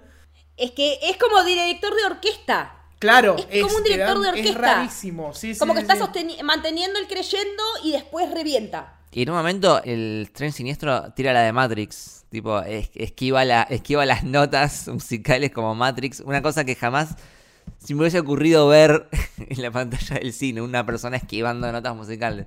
Es espectacular. Es que eso es lo que está buenísimo de, de lo que hacen visualmente. Toman de todo, de todo lo que hay en la historia del cine, toman elementos y me parece que no es solo un homenaje al cine de terror, sino a todo el cine en general. Hay lindas dos referencias a Matrix entonces, porque tenemos la que decís vos y la de la boca. La de la boca La de la boca de Black. ¡Ay, por favor, qué momento! Espectacular. Es buenísima. Grité. Bueno, hablemos ahora por favor de los Illuminati que pertenecen al universo 838. Eh, podemos mencionar, si, si quieren, la versión original de los cómics, como para tener la referencia. Sí, porque hay una diferencia muy grande. Hay, hay algo, hay una diferencia muy, muy grande acá. Menos testosterona, digamos. Menos, menos huevos. Exactamente.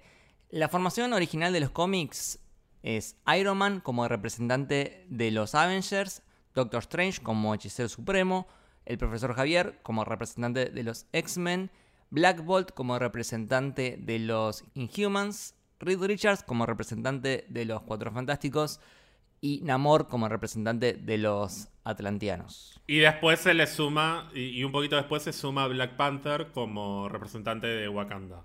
Exactamente. En este caso tenemos una formación que repite algunos y al mismo tiempo cambia otros. En primer lugar, el hechicero supremo en esta realidad quedó siendo Mordo. Quiero hablar a favor y en contra de lo que hicieron con Mordo en esta película. A favor, en realidad tiene que ver más con el concepto de hechicero supremo en sí. Que yo en Spider-Man No Way Home me llevé una sorpresa muy grande cuando resultó que Wong era el hechicero supremo. Y en esta película terminé de firmar por completo la idea de que no solo Wong, sino que no necesariamente el más poderoso tiene que ser el hechicero supremo. Por empezar que Strange se va a volver cada vez más y más poderoso, pero Strange termina la película más fuerte de lo que era al principio y también más humilde. Entonces, el crecimiento de Strange, acompañado por el remate de este gag recurrente de que Strange no se inclina ante Wong y que al final sí se incline, para mí enaltece el desarrollo de Strange como personaje y por eso me gusta que, aunque Wong no sea claramente el hechicero más fuerte, sea lo suficientemente respetado como líder dentro de lo que es Camartage. No es algo que tenga que ver con el poder, sino que es Con el respeto. con el respeto. Y con la capacidad de dar órdenes, de tomar decisiones difíciles, de embarrarse, porque el mismo Wong va corriendo a pelear contra Gargantos, o sea, no se le caen los anillos por ser el más poderoso. Y contra Wanda ni hablar. Por eso también me cierra que el Supremo en este universo sea Mordo. Y creo que algo de lo que Strange le dice, como para picarlo y a ver si entra y, se pone a pelear con él, creo que algo de eso es cierto. Creo que Mordo tenía un poquito de envidia y se quería quedar con ese puesto. Ahora bien, no me gustó para nada lo que hicieron con el Mordo de nuestro universo. Mordo termina la primera película como un tipo que se desilusionó y para Strange es un aliado hasta, el hasta la última escena. Y tenemos una postcréditos en la que vemos que se está empezando a perturbar un poquito. La primera mención a Mordo en esta película es cuando se encuentra con el alternativo y Strange me tira un montón de información de una película que no vi que se volvió loco, que me trató de matar. Yo entiendo que hay huecos, que no todo tiene que aparecer en pantalla y que nos lo pueden contar fuera, pero Para mí, Mordo iba a ser el villano o el segundo villano en la segunda película de Doctor Strange.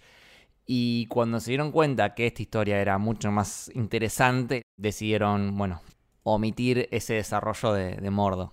Pero bueno, queda muy raro que Doctor Strange eh, te cuente con, con diálogos cosas que parece que fueron importantes. siento que le juega en contra al desarrollo o al vínculo, mejor dicho, entre Strange y este mordo. Hay escenas que me hacen ruido, o sea, la incomodidad de Strange al abrazar al mordo nuevo, que dice My brother, me hace ruido porque como con el otro Strange había quedado todo bien, más o menos, pero todo bien, no, no me. como que no tiene el mismo efecto este abrazo. Dicho esto, revisando los leaks y todos los spoilers y demás, ustedes saben que es bastante, bastante probable que hayan cortado una parte de Mordo en esta película, de nuestro Mordo, digamos, del original. Por lo que estuve leyendo, parece que. Todo esto potencialmente falopa, ¿no? Pero parecería ser eh, eh, probable. Al parecer, Mordo, el, el nuestro Mordo, aparecía al principio de la película, la iba a buscar a Wanda y Wanda lo mataba. Y eso lo cortaron. Lo cortaron para. Me parece para arrancar de una con América y el otro Strange y focalizarte desde el primer momento en Strange. Y también para tener la sorpresa de Wanda cambiando todo adelante de Strange y no verla ya como villana desde el vamos. Pero hubiese sido interesante. Che, es un buen momento para que digas los cameos eliminados. Tengo entendido que aparecía como miembro adicional de los Illuminati, que son seis, ¿no? En total. Bueno, al parecer había un séptimo miembro que es Balder el Valiente, que es uno de los hermanos de Thor en los cómics. Es un personaje re importante que nunca apareció en ninguna película de Thor. No sé quién lo iba a interpretar, pero aparece en todos los leaks. Hay quienes tiraron esa teoría que sería un Hemsworth, hay quienes dicen que iba a ser Bruce Campbell, el, el amigo de Sam Raimi, protagonista de Evil Dead, que acá es Pizza Popa. Para mí es todo medio incomprobable, pero que aparecía Balder es bastante, bastante probable. ¿Y era ese nomás? Era ese nomás. No, no sumaba nada. Vamos, vamos con el siguiente, que es la Capitana Carter. Pensé en Leticia. Cuando la vi la primera vez pensé en Leticia. Sí, por Dios. No, no, se me, se me cayeron los calzones. No, no, no. Y eso ya sabía que estaba. eh, pero fue como, no puedo creer que estoy viendo esto. Gracias Dios por estar viva para poder presenciar este momento. La amo. Yo sabía que estaba, pero por suerte no había visto fotos, no había visto nada. Y verla en pantalla me lo quería guardar para el cine. Eh, Ustedes entonces dicen que es la de What If. No, para mí no. No, para mí no. Todos los que estaban en los Illuminati son todos del universo 838. que es 8, 8, sí. 838. Eh, otro que también para mí fue una sorpresa fue verlo a Black Bolt, ¿no? Black Bolt de De Inhumans. Inhumans. Anson Mount, no lo Casi podía me creer. muero. Fue, Casi me dio mucha me felicidad muero. que lo reivindicaran así, porque la serie es una verga todo. Y acá me encantó, me encantó verlo con ese traje, verlo usar el poder en ese momento y, la, y su muerte fue... ¡Ah! Fue crudísima. Me dio un poquito de cringe la sonrisita que tira cuando le está por tirar el poder agua. O sea, yo sé que es a propósito porque eh, te están mostrando como una versión de los Illuminati que son te están mostrando son medio pelotudos. Incluso acá en la película en un momento dicen, no, no, nos chupa un huevo Wanda, lo que nos importa sos vos, Strange. Y después es justamente Wanda la que los hace mierda. Pero desde el vamos, independientemente de Wanda, yo creo que te muestran constantemente que son medio pelotudos con cómo lidian con Strange, con las actitudes. Capitana Marvel desde el inicio, o sea, a mí me cayó como el orto y me pareció un- una pedante. Pero Capitana Marvel es pedante, tiene que ser así. Es consistente con lo que es Capitana Marvel. Pero a mí Ca- Carol Danvers me da como otra vibe, como que me, me parece que te transmite una cuestión de, de, de que se la rebanca porque es lo más fuerte que hay en el universo, pero tiene un perfil mucho más bajo. Esta mina, tipo, apenas entró Strange, era tipo, sí, está vivo por ahora, tipo, todo como así, como... Primero traten de ver qué carajo hace el tipo acá, pero bueno, está bueno igual porque te dan este insight de que son medio pelotudos y se mueren como pelotudos un poco. Sí, para mí das en la tecla con eso. O sea, siento que los personajes son consistentes con las versiones originales, si querés, o las versiones de los cómics, pero los Illuminati como grupo están medio en el camino incorrecto y es algo que también le hace de alguna manera honor a los cómics. Los Illuminati como grupo en los cómics surgen de una forma secreta y para tomar decisiones por lo menos polémicas, que tienen que ver muchísimo con lo que tenemos en esta película, que son las incursiones. Eso es otro paréntesis enorme, pero no me esperaba una introducción tan concreta de lo que son las incursiones, que es, lo voy a decir y me adelanto, empezar a pavimentar el camino para un evento como Secret Wars. Los Illuminati tienen que ver con eso. Sí, por eso decía al principio del podcast, para mí el hilo, eh, el camino al que está yendo el MCU está más que claro. Eh, la, la cantidad de veces que se repite la palabra incursión en esta película te da lugar a pensar que claramente esto va a terminar en un Secret Wars. No sé, Germán, si querés contar un poco de qué se trata eso. Sí, Secret Wars es el resultado de una serie de historias que llevan muchos, pero muchos años, pero básicamente entre los años 2000 y 2015 más o menos, hay dos líneas principales de tiempo en los cómics. La primera es la que viene desde los años 60 y la otra es Ultimate, que es una línea que salió de nuevo, más o menos en el año 2000, y que tiene, por ejemplo, personajes como Miles Morales, Spider-Man, y otras versiones de todos los personajes que conocemos de los cómics principales. A partir del año 2012-2013, creo, empiezan los cómics de Avengers de Jonathan Hickman, que se dividen en dos partes. Por un lado tenés el cómic Avengers, y por otro lado, New Avengers, que se concentra principalmente en los Illuminati, que son los que decías vos originalmente: el Profesor X, Black Bolt, Richards, Doctor Strange, Tony Stark y Namor. Ese grupo básicamente empieza a lidiar con las consecuencias de que existan tantas líneas paralelas que se empiezan a cruzar y que eventualmente terminan en algo llamado incursión. Una incursión es un periodo de tiempo en el que dos universos colisionan o están por colisionar hasta que se destruyen por completo uno al otro. Y es lo que los Illuminati intentan detener en, el transcurso de esas historias hasta que llega un momento en el que ya no pueden hacer nada y todo conduce a la unión de los dos universos principales de los cómics, que son el principal, el 616, digamos, y el Ultimate. Esa unión de universos y otras, eh, otras cosas que pasan en la historia, que es un quilombo básicamente, terminan en Secret Wars, que es un evento en el que todos los universos de Marvel, no solo esos dos, se unen en un único universo. Y tenés versiones de millones de personajes, tenés todo un planeta, no un planeta, pero como todo un país de Thors, por ejemplo, con muchas versiones de Thors, tenés muchas versiones de, Iron Man, tenés una, una, parte que es muy de los 60, una parte que son todos personajes tipo cartoon, son todas las versiones de personajes de historias de Marvel de todos los tiempos, y que me parece que están empezando a plantear eso para las películas. Y déjenme hacerles una pregunta. ¿Qué personaje que mencionó Germán termina en el 616 al final de todo esto? Miles Morales. Miles Morales. O sea, la introducción de un personaje que no tenías muchas formas de introducirlo en ese universo a partir de todo este quilombo multiversal que es Secret Wars. Es ideal para meter a los mutantes por la ventana sin dar muchas explicaciones. Es el momento perfecto. En los cómics, a nivel editorial, esto es un buen recurso para juntar personajes que de otra forma no hubiesen podido encontrarse porque viven en universos diferentes y también para hacer bueno, historias un poco más locas y divertidas, pero al mismo tiempo también funciona de una forma opuesta a lo que sería la apertura del multiverso. El multiverso, la idea es abrir, abrir, abrir más caminos, la infinidad de posibilidades y eh, esto del Secret Wars y las incursiones es una forma de, ir cerrando esos caminos, de ir podando ese árbol y de alguna forma limpiar todo ese quilombo que abriste antes.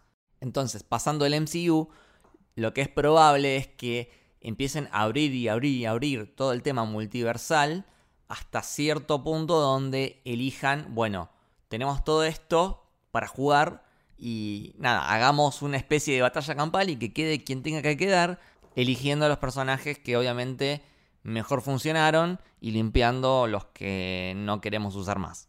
Perdón, y quiero decir una cosita más como para alimentar el falopómetro.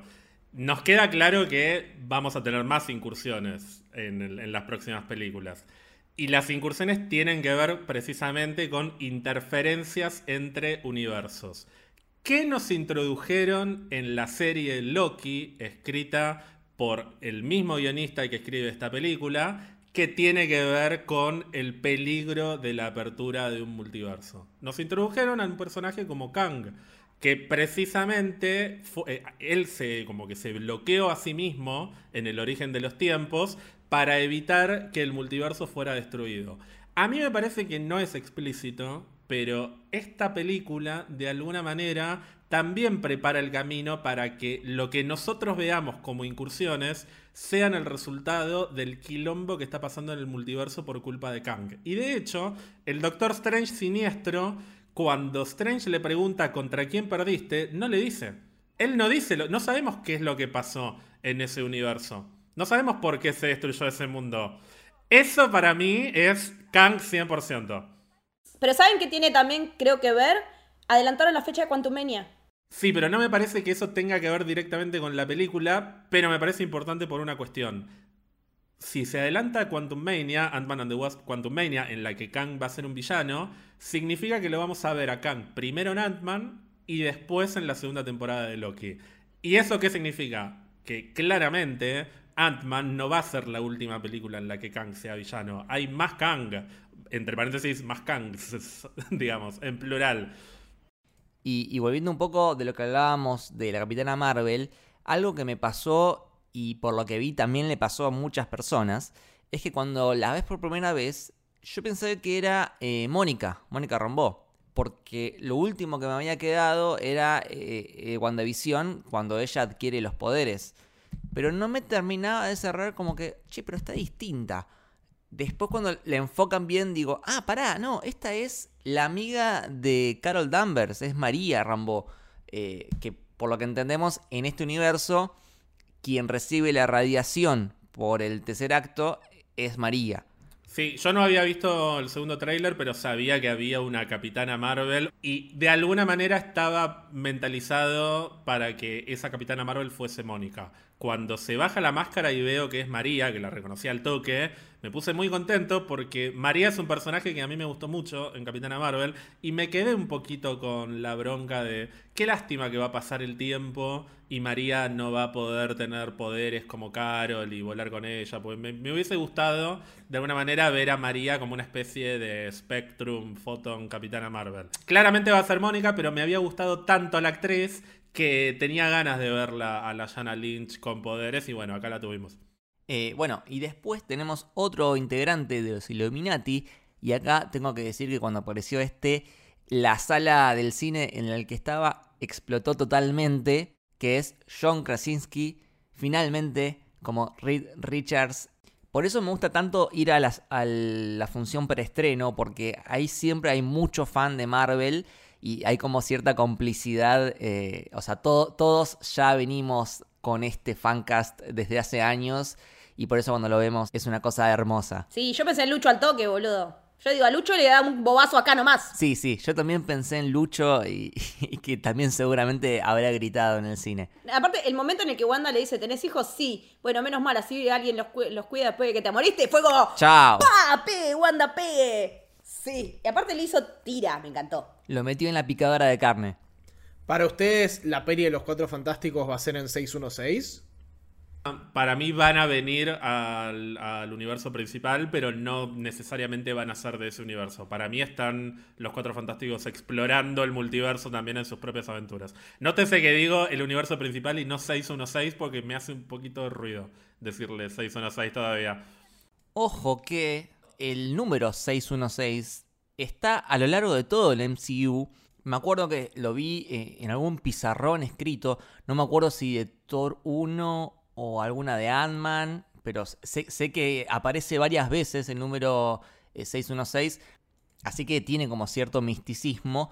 Me gusta la idea de que sea algo medio meta, en el sentido de que eh, aparece en el pizarrón, en el sentido de que Misterio dice 616, que mucha gente me dijo, y yo medio que pensé lo mismo, ¿cómo puede ser que sea 616 y Misterio está mintiendo? Bueno, para mí hay algo meta, místico, Kevin Feige, de que el 616 es el número y por más que mintamos nos va a salir decir 616 porque es la realidad. Es como medio ontológico. Eh, en el caso de Misterio, eh, en realidad lo que él dice es un guion que le escribió un tipo que, que se quería vengar de Iron Man, ahora no me acuerdo por qué, pero por ahí ese también tenía conocimiento de, de física y sabía el tema de multiversos.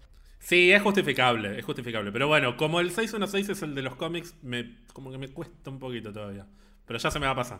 La pregunta igual, al margen de qué universo es, es si Reed Richards va a ser Krasinski en las próximas películas. Eso, bueno, eso quería debatir. Esa es la pregunta del millón. Soy capaz de prender fuego a una catedral si no lo es.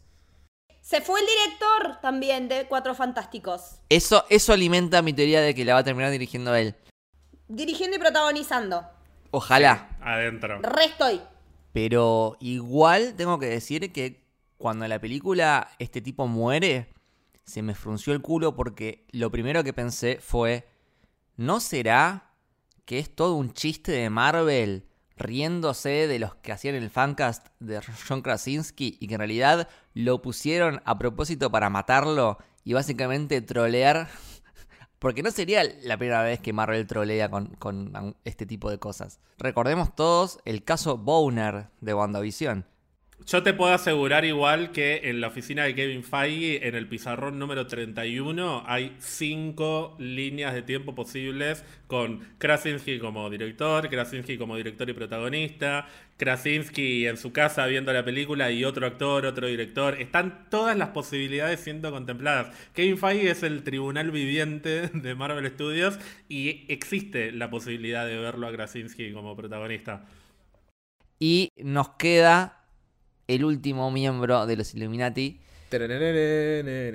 que entró con la música de los X-Men, el señor Charles Xavier, el profesor X, que entró con su clásico, ¿cómo se dice? Su clásica silla voladora amarilla de la serie de los 90. Yo, o sea, lo que pensé es, mira vos, tiene que venir Marvel Studios para hacer las cosas bien. Tuvimos 58 películas con el profesor X y no nos dieron la fucking silla amarilla y viene Marvel Studios y nos da la silla amarilla. Nada, gracias Marvel. Incluso cuando usa los poderes, está sacado de la serie eso también. Sale la animación. Los circulitos. Sí, sí, sí. Por eso yo me quedo con la idea de que este profesor X es el de la serie. Que al final de la serie, de hecho, él se va en un- a un viaje cósmico espacial. Vamos a tener X-Men 97 y no explican muy bien en qué universo transcurre eso, pero para mí en esa serie vamos a conocer cómo fue que el profesor X terminó acá. Yo creo que ahí van a hacer la conexión. Yo creo que es un profesor X muy similar al que vamos a ver en X-Men 97, pero que ocurre en otro universo, así como el Krasinski es muy similar a- al Reed Richards que vamos a ver en otro universo también. Va- Variantes, o sea, yo creo que probablemente la próxima vez que veamos al profesor X lo vamos a ver probablemente en live action, si es que lo vemos de nuevo, eh, con probablemente otro actor, no quiero decir ni por qué. Macaboy. No, basta con Macaboy, con Fassbender, ya está. Fassbender, Atrasa, traeme a Fassbender, atrasa quiero a Fassbender, loco. Eh, pero yo no sé si vamos a ver la silla amarilla de nuevo. Voy a que. Tal vez no importa tanto en realidad quién es cada uno, ¿no? Es más para jugar con la cabeza de los fans, me imagino. A mí me gusta mucho, hace un par de años hicieron un relanzamiento drástico de los mutantes en los cómics con un evento que se llamó House of X, Powers of Ten. Y el profesor X tiene un look que no tiene absolutamente nada que ver con este. Y siento que re quedaría para el MCU. Y camina. Quedaría re bien. Es que todos los personajes sufrieron, o, o la mayoría sufrieron rediseños que están buenísimos y que me parece que está prácticamente pensado para poder reintroducirlos en eh, con Marvel Studios, dándole una vuelta de tuerca enorme a los personajes. Sí, House of X es una muy buena. Un buen, muy buen punto de partida para, para hacer la trama del MCU de los mutantes. Y no sé si les pasó a ustedes, pero bueno, este Charles Xavier de Patrick Stewart me dio mucha ternura. Señor, lo amo. Yo no soy muy Team Xavier, que digamos, yo soy más Team Magneto, pero verlo a él me, baja las defensas. Es un, es un grande. Sir Patrick Stewart. Aparte, yo entiendo que me parece que pusieron eh, en el tráiler su presencia para que él pudiera ir a la alfombra roja tranquilamente, sin que fuera spoiler. Me, me parece, quiero creer eso, porque cuando lo vi en la alfombra roja fue como, ay, me encanta que esté el viejo acá. Lo que sí, él ya dijo, si me quieren volver a llamar, yo estoy, ¿eh? No tengo ningún problema, está re contento. Está re viejito. Me dio un poquito. Está re viejito, pero está en mejor estado físico Sí, que yo, y que seguro. yo también. O sea, está impecable. Y se lo nota bastante diferente al resto de los Illuminatis, porque en cuanto se van todos y queda con Doctor Strange, dice, ojo, pará, porque este Strange es diferente, es especial. Y le dice una frase que él ya había dicho en otra película, creo que en Days of Future Past, eh, que te hayas equivocado una vez no significa que estás perdido para siempre. Ah, y otra frase que, que fue un momento genial fue cuando la capitana Carter dice, I can do this all day, Sí, me morí, me morí de amor. me pasó que estando en la sala del cine, cuando Wanda dice, eh, no me acuerdo, se le dice, no estás cansada, algo así, eh, yo en mi mente sonó la, frase del Capitán América y inmediatamente la Capitana Carter la dice. Es como que este universo está tan bien construido y, y ya lo conocemos tanto que uno puede saber lo que va a decir un personaje antes que lo diga. Ya es la segunda persona portadora de escudo que vemos cortada al medio por su propio escudo. Porque vimos al capitán zombie y ahora la vimos a ella. Me dolió en el alma la muerte. Me dolió. La única que me dolió. Pero está bien. Se la reaguantó. Sí, ¿cómo, cómo limpió a, a los chabones? A, a- a los varones del equipo. Los limpió en dos segundos. Y ellas dos le dieron un aguante que. Es que eso me pareció, hablando de todo lo que es representación, me pareció excelentemente ejecutado. Que terminaran siendo ellas tres. Pero aparte, la muerte de Black Bolt, chicos, es una locura. Le implosiona el cerebro y lo ves al chabón que cómo se le descajeta la cara. Y ya que estamos, Otro momento que me parece excelentemente ejecutado es cuando Wanda está persiguiendo a América, pero sale toda contorsionada como Samara de la llamada. Por favor, increíble. Eh, to- toda esa escena es muy buena. El recurso de los reflejos me parece que está buenísimo. Eh, incluso también hay un momento donde creo que salen como manos que los agarran de abajo, que eso eh, me hizo acordar mucho a Evil Dead y a Drag Me to Hell. Eh, y, y ya que estamos también mencionar la escena de la pelea con Gargantos, Gargantos el CGI está muy bien hecho. Muy bien hecho. No, es hermoso, es hermoso. Quiero un gargantos. O sea, a mí me dio mucha pena que lo mate. Tipo, era muy expresivo Gargantos. En un momento yo sentí una referencia a Spider-Man 2. Sí. No sé si se acuerdan, en ese momento que estaban peleando Spider-Man contra el Doctor Octopus en un edificio, en la cornisa. Eh, acá, si bien, bueno, no es el Doctor Octopus, es un pulpo, básicamente. Así que para mí hay algo de eso ahí. La paleta de colores de, de esa New York es muy estilo Spider-Man de Sam Raimi, sí. Y aparte quería agregar que también remite mucho a lo que son los monstruos o, las entidades cósmicas de Lovecraft. Que siempre son con muchos tentáculos o con muchos ojos o con muchas bocas, siempre gigantes. Eh, es todo lo, que viene del, del terror cósmico. Y creo que esta película es súper, súper mega Lovecraftiana. Eh, en los cómics de Doctor Strange también hay mucha influencia Lovecraftiana. Y me encantó, me encantó. Porque aparte Lovecraft, bueno, no solamente habla de estos monstruos, pero también habla mucho de la locura que producen ellos.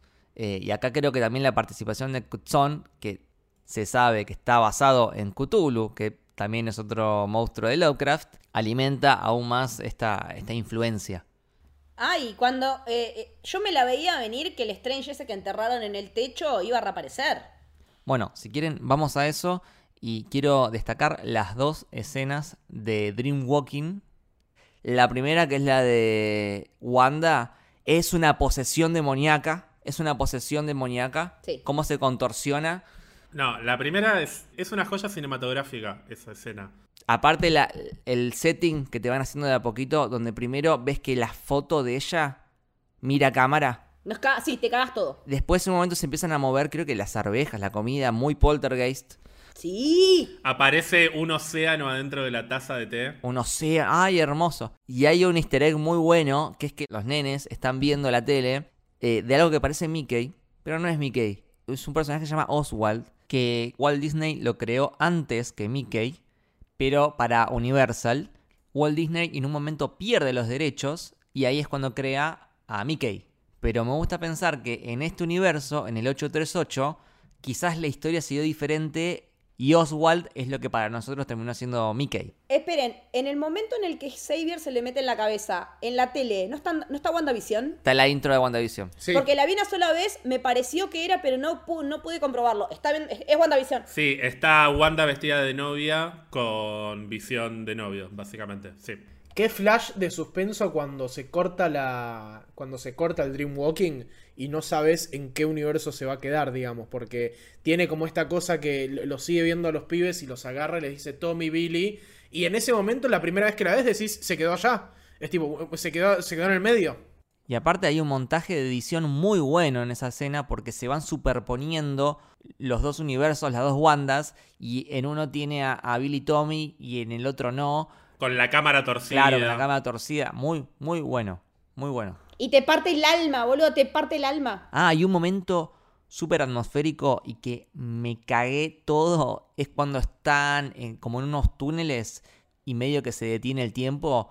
Y de repente aparece Wanda como una sombra negra con ojos rojos. ¡Oh! Tremendo. Me cagué las tres veces que la vi.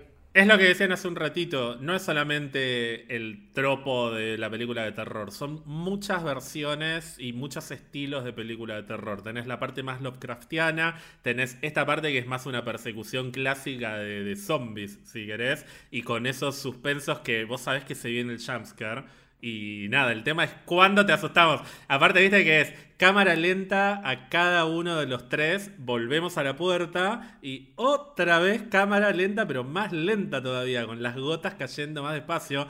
Esos momentos que son recontra Sam Raimi son básicamente el director diciéndonos Sabés que se viene el susto, pero no te voy a decir cuándo. Y te voy a. O sea, nos está hablando el director a nosotros mismos. Es algo 100% Sam Raimi y me encanta que juegue con eso. Como también me encanta que toda la última parte tenga otro espíritu completamente diferente. Esas, esas almas demoníacas, almas condenadas, están salidas de Evil Dead, básicamente. Tienen algo hasta, hasta medio stop motion en su animación que para mí queda espectacular. El Go Back to Hell de Christine con el caldero también es re tipo. O sea, tenía que ser una, una ametralladora eso, era, era tremendo. Sí, era como un lanzallamas. Era como un lanzallamas, claro. Y otro recurso que es cuando eh, la cámara se pone como en el punto de vista de, de Wanda cuando va a poseer a la otra Wanda, que es igual a lo que pasa con Evil Dead cuando la cámara eh, está como desde el punto de vista del espíritu eh, yendo por el bosque y entrando en la cabaña. Eh, o por ejemplo cuando en Halloween eh, el asesino está viendo a su víctima y la está stalkeando. Me hizo acordar mucho a eso. Y ahora que lo mencionaron, voy a la segunda escena de Dreamwalking, que es cuando Doctor Strange posee a su cadáver del otro universo, que eso me súper sorprendió porque cuando lo habíamos visto en el tráiler yo asocié zombie malo debe ser eh, un Doctor Strange malo. Jamás me imaginé de que este Doctor Strange zombie iba a ser bueno. Y aparte, después se hace una fucking capa con demonios. O sea, ¿de dónde sacaste esto? Es una locura, te amo. Todo lo de Strange Zombie me pareció excelente. La referencia a Romero, con la mano saliendo de la- Eso es excelente, pero en el punto que, digamos, el cine se rió, pero es un recurso que además de darte gracia, te emociona como homenaje también. Es como muy bien puesto. Es un muy buen momento. Y además, el Strange Zombie tiene una muy buena articulación entre efectos especiales y efectos visuales. Hay mucho de máscara y mucho de, de prostética que quieren que lo veamos, además. Quieren que veamos que es Benedict Cumberbatch con toda la cara llena de prostética. Cuando habla y tiene la mitad de la cara que, o sea, no puede pronunciar la F. No, America. No, no puede pronunciar un par de letras, es buenísimo. Igual me gustó esa idea de que, ok, hacer Dreamwalking está mal, pero con un muerto es peor. Eso, eso me gustó porque fue como, es el borde de irte bien a la mierda. O sea, poseer un muerto era como lo que, el tabú. Y me encanta que se haya usado, justo como decía Lucas, que no, que no fuera alguien malo, sino que era alguien que estaba como para el lado del, del bien, si se quiere. Y también me, me gustó mucho esa idea de que de también de mezclar esas otras cuestiones también del terror como del vudú, ¿no? Me, me dio muy vudú esa, esa, esa posesión. Eh, sí, a mí me hace acordar mucho, acá me voy a poner muy técnico y muy, muy de nicho, pero para los que juegan Dungeons and Dragons o los que están metidos en, la literatura de fantasía, eh, en realidad Doctor Strange suele ser como una especie de mago o de wizard.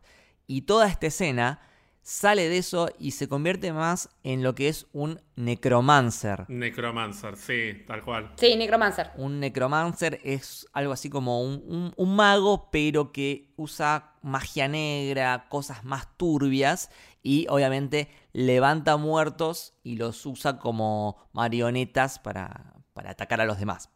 Por eso está bueno que no sea el hechicero supremo, porque el hechicero supremo tal vez tiene que mantener un poquito más de neutralidad y que Strange sea el que después se va a la mierda. Y algo que me gustó mucho de, esta parte es que la que le da la clave es Christine. Christine le dice, boludo, vos sos un maestro de las artes místicas y ellos son espíritus, usalos. Como también me gusta que antes de hacer el Dreamwalking, Strange le dice, me van a venir a atacar, defendeme. No es que le dice, eh, protegete, huí. No, no, cuidame, cuida mi cuerpo mientras me ataquen. Habla, además de que no pone a Christine en un lugar de damisela en peligro como hacen muchas películas, habla también del desarrollo de Strange. Decide confiar en ella y darle el cuchillo a ella. El momento en el que ella le dice use them, use them, use them, Y Strange abre los ojos y se escucha un acorde de guitarra así medio... Es buenísimo. Eso y las transiciones en, durante la película, eh, esto que hablaba Lucas antes de la edición, Las transiciones bien de cine de terror. eh, ubican el momento en el que Mordo les está contando sobre el sleepwalking y te muestran en una de un costado de la pantalla a Strange, en el otro a América Chávez y en el medio a Wanda, los ojos de Wanda meditando con el círculo. Es Metal de fondo. la primera vez que lo vi dije, ¿qué es esto? Y metal de fondo. La primera vez que lo vi dije, posta, se, se volvieron completamente locos. O sea, le dijeron a Sam Raimi, hacé lo que quieras. Sam Raimi dirigiendo en Chota, boludo. Próxima escena decía, aparece Sam Raimi en pelotas, tipo bailando, ¿entendés? Y, o sea, tiene esas cositas. En un momento cuando se desmaya Strange, acto seguido del- de, que les da la explicación Mordo, la, transición es, se cierra la pantalla en Strange como si fuese una caricatura y se, y se abre en, en Wanda. Esas cuestiones que son rejugadas y que un montón de gente no le gustó un carajo, les digo, váyanse a la mierda y disfruten de que las películas que a ustedes les gustan están intentando hacer cosas diferentes y no repetir la misma fórmula una y otra vez. Aprecien estas cosas. Igual nos está faltando hablar de un personaje muy importante en la película, que es América Chávez. Y díganme si no les pasó lo mismo, pero cuando yo estaba en el cine y empieza la película y empieza en español, a mí casi me agarra un ataque de pánico porque dije no puede ser, si yo me fijé bien que sea subtitulada, casi me muero. Me pasó lo mismo.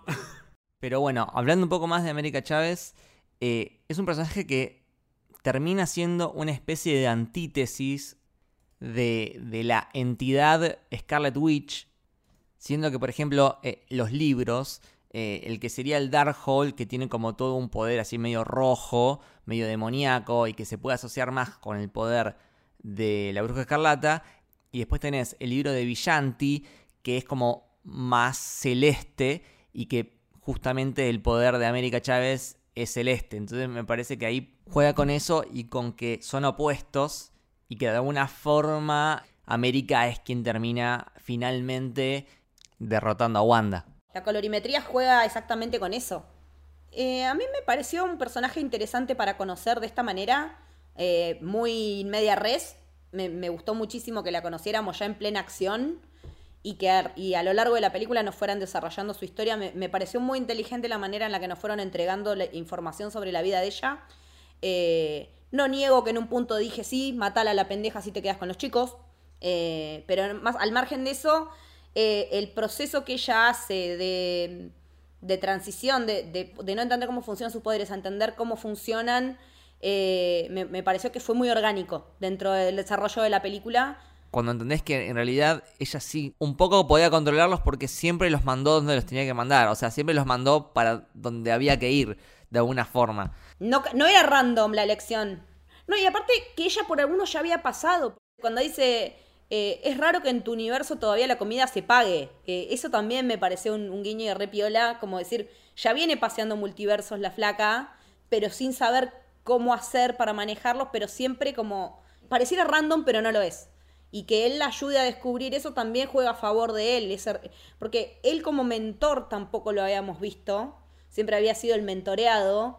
Y verlo como mentor de alguien a un tipo tan subido al caballo y que encima fuera un adolescente, me, me pareció muy, muy interesante ese desarrollo. Y la parte de la piba trabaja muy bien, ¿eh? debuta en la actuación, nunca laburó en nada. Sí, a mí me, me parece que el personaje cumple dos funciones en la película. Uno es ser una especie de McGuffin con patas, o sea, de, de eso que el protagonista y o el villano quiere conseguir o necesita conseguir para que, bueno, eh, conseguir su- sus metas y, y es lo que hace que la trama avance, básicamente. Y el otro papel que ocupa, para mí, tiene que ver con el desarrollo de Strange precisamente.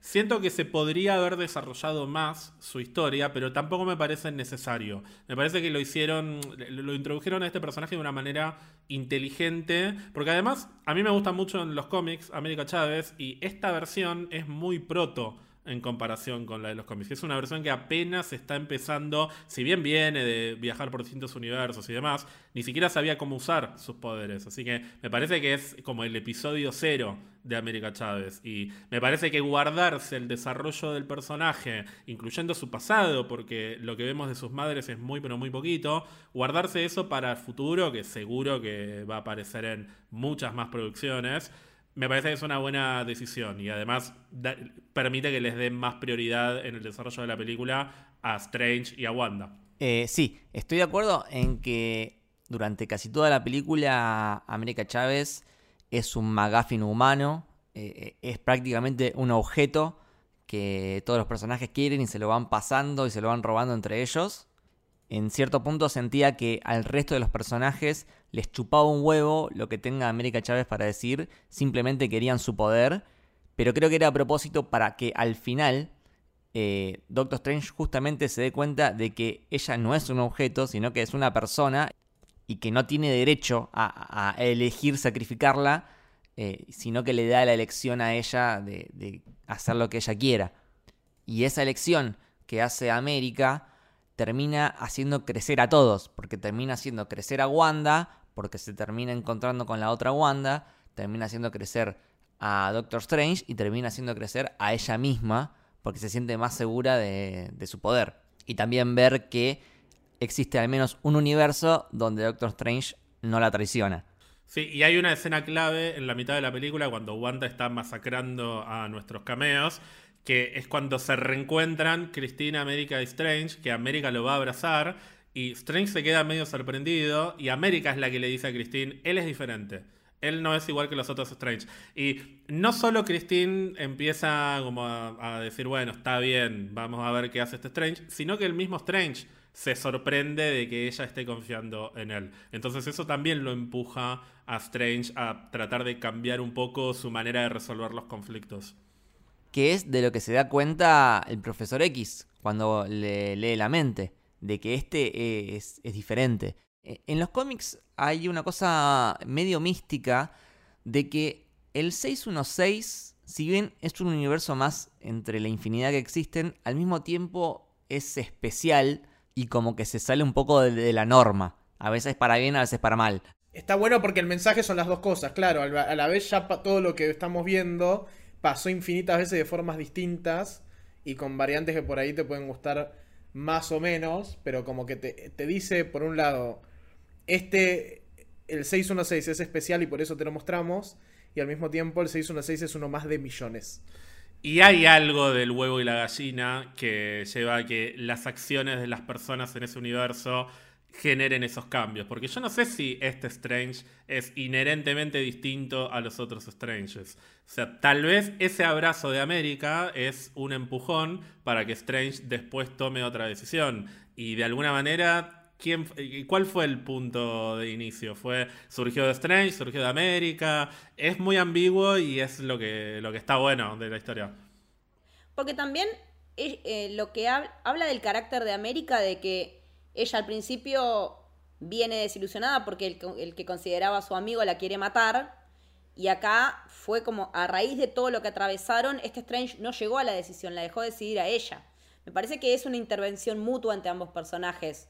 En el caso de él se rompe el loop, en el caso de ella también, pero de una manera muy humana. Eso es lo que me parece que tiene este 616. Eh, por lo menos todo esto que estamos viendo. La parte humana está muy bien ejecutada. Todo lo que tiene que ver con, las cuestiones de las relaciones no es algo que, te pasa por el costado. Cuando es emocional, el MCU es muy emocional. Y cuando pasan estas cosas, a mí por lo menos me conmueve. Me conmueve verla a la piba decidir, bueno, ya fue, no doy más, no, no puedo salir de esta. Eh, me conmueve verlo a él entregándole el cuchillo, siendo que siempre lo que le decía Cristín, me conmueve ver a Wanda dándose cuenta de, que así no es. Todas esas cuestiones creo que tienen que ver también con estos años que tiene encima y con estos años que por ahí tenemos nosotros como espectadores, ¿no? Y de que siga teniendo la capacidad de sorprendernos con estas cosas. De que estas cosas sigan siendo emocionantes y no suenen cliché ni repetidas. Me parece que, que en la reinvención del MCU también la parte humana es cada vez más importante. Totalmente, totalmente.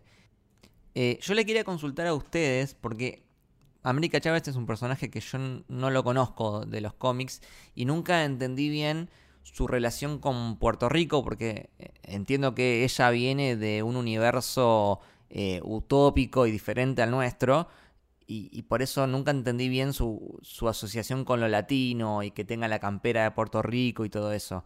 Es un bardo. No entres ahí. Es un bardo absoluto. A mí no me cerraba el aspecto latino del personaje originalmente en los cómics. Y el año pasado o hace dos años, no me acuerdo, pero hace muy poquito reescribieron por completo los orígenes de América, que a mucha gente le molestó y a mí me parece que le hicieron un favor enorme al personaje porque ahora sí se entiende por qué tiene esta raíz tan latina. Hay un cómic que tiene cinco números que se llama, si no me equivoco, América Chávez Made in the USA, que ya el nombre un poco te está spoileando algo que le da otro, mm, le, da un giro muy importante a esos orígenes de ella que inicialmente ella viene no solo de otro universo, viene de una dimensión que está por fuera de- del espacio y tiempo. Pero para mí es una buena decisión que no lo expliquen en la película porque deja la puerta abierta como para que después lo puedan expandir e incluso pueden meter elementos de este cómic que dije recién que entraría a la perfección. Así que lo recomiendo para el que le interesa. Claramente es un personaje que, que va a ser importante en el MCU porque si le dieron esta importancia en esta película, que no es de ella, ya te dice que es un personaje que tienen, tienen grandes planes. Y que básicamente es la puerta a- al uso de- del multiverso. Solo voy a decir que esto no está nada confirmado, no hablé con Kevin Feige, pero América Chávez ha sido parte de un equipo llamado los Young Avengers, los jóvenes vengadores, que incluye entre sus filas a reencarnaciones, por decirlo de alguna manera, de los hijos de Wanda y. Y que una de las historias más populares de los Young Avengers se llama Children's Crusade, la cruzada de los niños, que tiene que ver precisamente con la cruzada de Billy y Tommy para encontrar a su supuesta madre, la bruja escarlata. Lo dejo ahí picando para que agarre el que quiera. Más que confirmado todo lo que tiene que ver con Young Avengers. Todo recontra confirmado. Y tenemos una bruja ahí depositada debajo de una montaña que no sabemos si está viva o muerta. Chicos, mirá si una piedra de mierda va a matar a la bruja escarlata, chicos. No, no se murió Wanda. Eh, y en cuanto a los Young Avengers, para mí es re por ahí. A ver, ya tenés a Kate Bishop, eh, América Chávez, vamos a tener a Wiccan y Speed, eh, seguramente la hija de Ant-Man. Vamos a tener las series de Miss Marvel y de Ironheart. Se están armando, se están armando. Eh, y, y quería decir algo más de América Chávez, que es que algo interesante es que hay una sola en todo el multiverso, una sola América Chávez, porque te dicen que ella no sueña. Y relacionado a eso, el concepto de que cuando soñamos en realidad estamos viendo la vida de una variante nuestra en otro universo, que en realidad es una teoría falopa que existe e, en nuestro mundo. O sea, hay gente que realmente piensa eso. Y en el MCU, no sé si se acuerdan, pero por ejemplo, en Infinity War, Tony Stark le cuenta a Peppers que él había soñado que tenía un hijo que se llamaba Morgan. Y básicamente, si lo atamos a esto, Tony estaba soñando con un Tony Stark de otro universo que en vez de tener a una hija Morgana, tenía un hijo Morgan. Fabuloso, fabuloso. Eh, y, y ahora me da curiosidad de a ver qué, qué otras cosas de sueños eh, durante el MCU pueden relacionarse con esto. Habría que verlo todo de nuevo. La idea del multiverso en sí, para mí representa una infinitud de posibilidades. Y si existe un multiverso, definitivamente existe un Tony Stark que tiene un hijo o una hija llamada Morgan. Así que, por más que ese sueño sea o no sea de verdad una visión de, otro universo, la idea de que ese universo puede existir está y debe existir, porque el, el multiverso es infinitamente eh, abierto a este tipo de historias. También hay que preguntarse por qué uno sueña con uno u otro universo. ¿Por qué esta Wanda soñaba con esta Wanda y este Billy y este Tommy, cuando debe haber también infinitud de universos con Billys y Tommys, que de hecho un poco los muestra, cuando les está mostrando a Strange y a Wong los universos con los hijos, aparecen muchos, muchas esferas, pero bueno, hay un universo que le quedó a ella y es al que, al que terminan yendo los otros después. Y me gusta también la idea de que algo de lo que vimos en WandaVision probablemente esté sacado de esos universos. Se, basó en ellos, básicamente, para hacer a Billy y a Tommy. Pará, es buenísimo lo que decís. Porque por ahí Wanda ya soñaba con ese otro universo desde antes, desde hace mucho tiempo. Y en el momento que estaba con todo el tema de Westview, ella crea a Billy y Tommy basándose en, en, esa, en esa imagen que tenía de ellos en su subconsciente. Es buenísimo. Porque el Westview que nos muestran no es un Westview, o no, por lo menos no, no podemos confirmar que sea un Westview creado por Wanda como fue creada en el 616 y que los hijos podrían llegar a ser reales en ese universo. Claro, e, eso es lo que pensé, que en ese universo, en el 838, los hijos de Wanda no fueron creados por ella por, por magia, sino que por ahí son, son hijos verdaderamente de ella, eh, porque la resolución de todo el tema de Thanos se dio diferente en ese universo. En ese universo, Thanos no llegó a tener la gema del tiempo y, fue detenido antes. Entonces, tranquilamente podrían ser hijos de ella. Hay que ver si existe visión, porque, porque también te empieza a hacer un lío en la cabeza. Eh, porque fíjate que Ultron por ahí, parece estar controlado ahí. Entonces, si Ultron está controlado, por ahí Vision nunca Nunca existió. Chicos, es, como el meme, es demasiada falopa y no puedo contenerla. No, pero yo, pero yo entendí eso, ¿eh? Si, si Ultron funciona como corresponde, Vision no tiene razón de existir. Me encanta lo de si Ultron funciona como corresponde. Es como, o sea, si no se bugueó Ultron ahí es porque funciona perfecto. Tipo.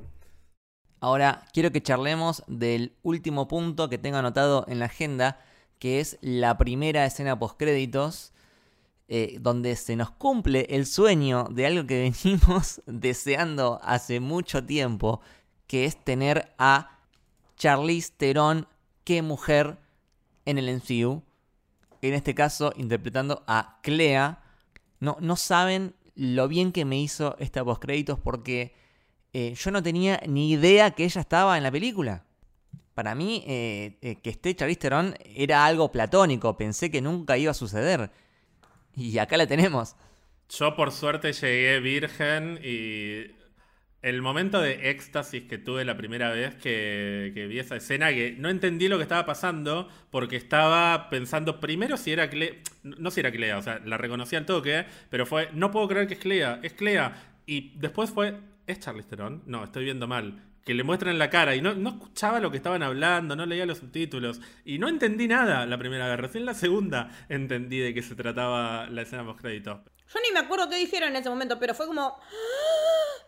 Me agarró como. Por fin. Básicamente lo viene a buscar y le dice, usted causó una incursión. Para mí es un momento medio sketch de, de, programa humorístico que eso termina con una revolcada cósmica, mística.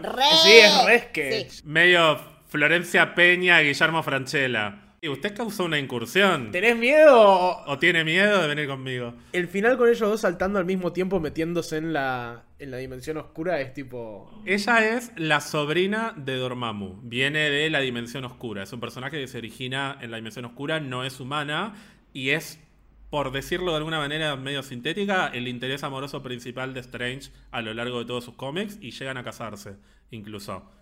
Y es el personaje que todo el mundo, a todo el mundo, los fanáticos de Strange esperaban ver cuando, por ejemplo, anunciaron a Rachel McAdams. Yo pensé que iba a ser Clea en la primera Doctor Strange. Después resultó ser Christine Palmer. Y con esta segunda película se reavivaron un poquito los rumores de, che, ¿no será que Christine Palmer en otro universo será Clea? Y yo medio que entré en esa teoría falopa. Y menos mal, igual que no fue. Yo amo a Rachel McAdams, pero tener a Charlize fucking Theron como Clea. Sí. No, no, no, reina. Sí, reina. Aparte, la manera en la que ella oficializó su participación, el día del estreno de la película ella fue a los BAFTA, que son los, la, entrega de premios eh, británicos, digamos, a las artes y cinematográficas y televisivas. Fue con un vestido violeta y puso eh, The Cat Sauros de Praga. O sea, ya se sabe todo. Eh, me, me encanta que haya sido tan sutil y a su vez tan obvia, porque el vestido violeta es el mismo color que el traje que ella tiene en la película. Reina absoluta y es obvio que no la van a traer solamente para un cameo y adiós. ¿Y qué onda esto del tercer ojo que se le abre al final? Eh, yo, yo entiendo que es como una secuela del uso del Darkhold, aunque lo haya usado 10 minutos, ya, ya te deja algún tipo de secuela. Y al mismo tiempo es algo común en las películas de terror que parece al final que todo está solucionado y a último segundo vemos que en realidad la amenaza no terminó y me parece que esto va por ahí. A mí me dio, a mí me dio, no quiero spoilear ni arruinar la película, pero Drag Me to Hell tiene un poco ese espíritu al final y para mí es, sigue siendo la mejor película de Sam Raimi, lejos, Drag Me to Hell. Yo siento que es una especie de recordatorio de, che, mirá que Strange creció en un montón de aspectos, pero siempre va a estar coqueteando de alguna manera con el mundo más oscuro del costado místico de Marvel. Y por eso seguimos insistiendo, o sigo insistiendo, con que tiene que haber otro hechicero supremo. Creo que en los cómics, perdón, creo, estoy hablando medio al voleo, pero estoy casi seguro que en los cómics el ojo de Agamotto es un tercer ojo en realidad que tiene él y que le permite ver cosas que el resto de los seres mortales no pueden ver. O sea, para mí es, es, una consecuencia de alcanzar un nivel de poder superior o por ahí una relación con las artes más oscuras superior, pero que no veo como que de repente cada quien que use el Darkhold por más de un par de horas de repente tenga un tercer ojo. Y para mí lo van a tomar, lo, va a to lo van a tomar como algo bueno. Es una evolución del poder de, de Strange que viene con sus cosas buenas y sus cosas malas. ¿Sabes lo que me imagino?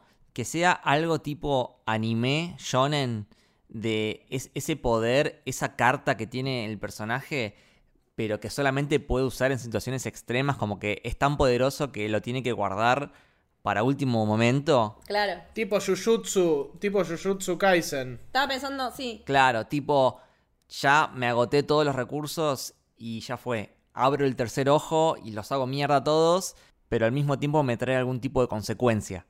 Me encanta que se siente un poco como. Es como si al final de Spider-Man 3 de Raimi, Peter se hubiese quedado con el traje negro. Es un poco como esa. Como esa utilización del bien por ahí de un concepto que en sí mismo es como malvado o oscuro. Que aparte lo hacía más poderoso. Sí, está bueno, está muy bueno. Y que, que lo abra con tanta naturalidad después cuando está con Clea.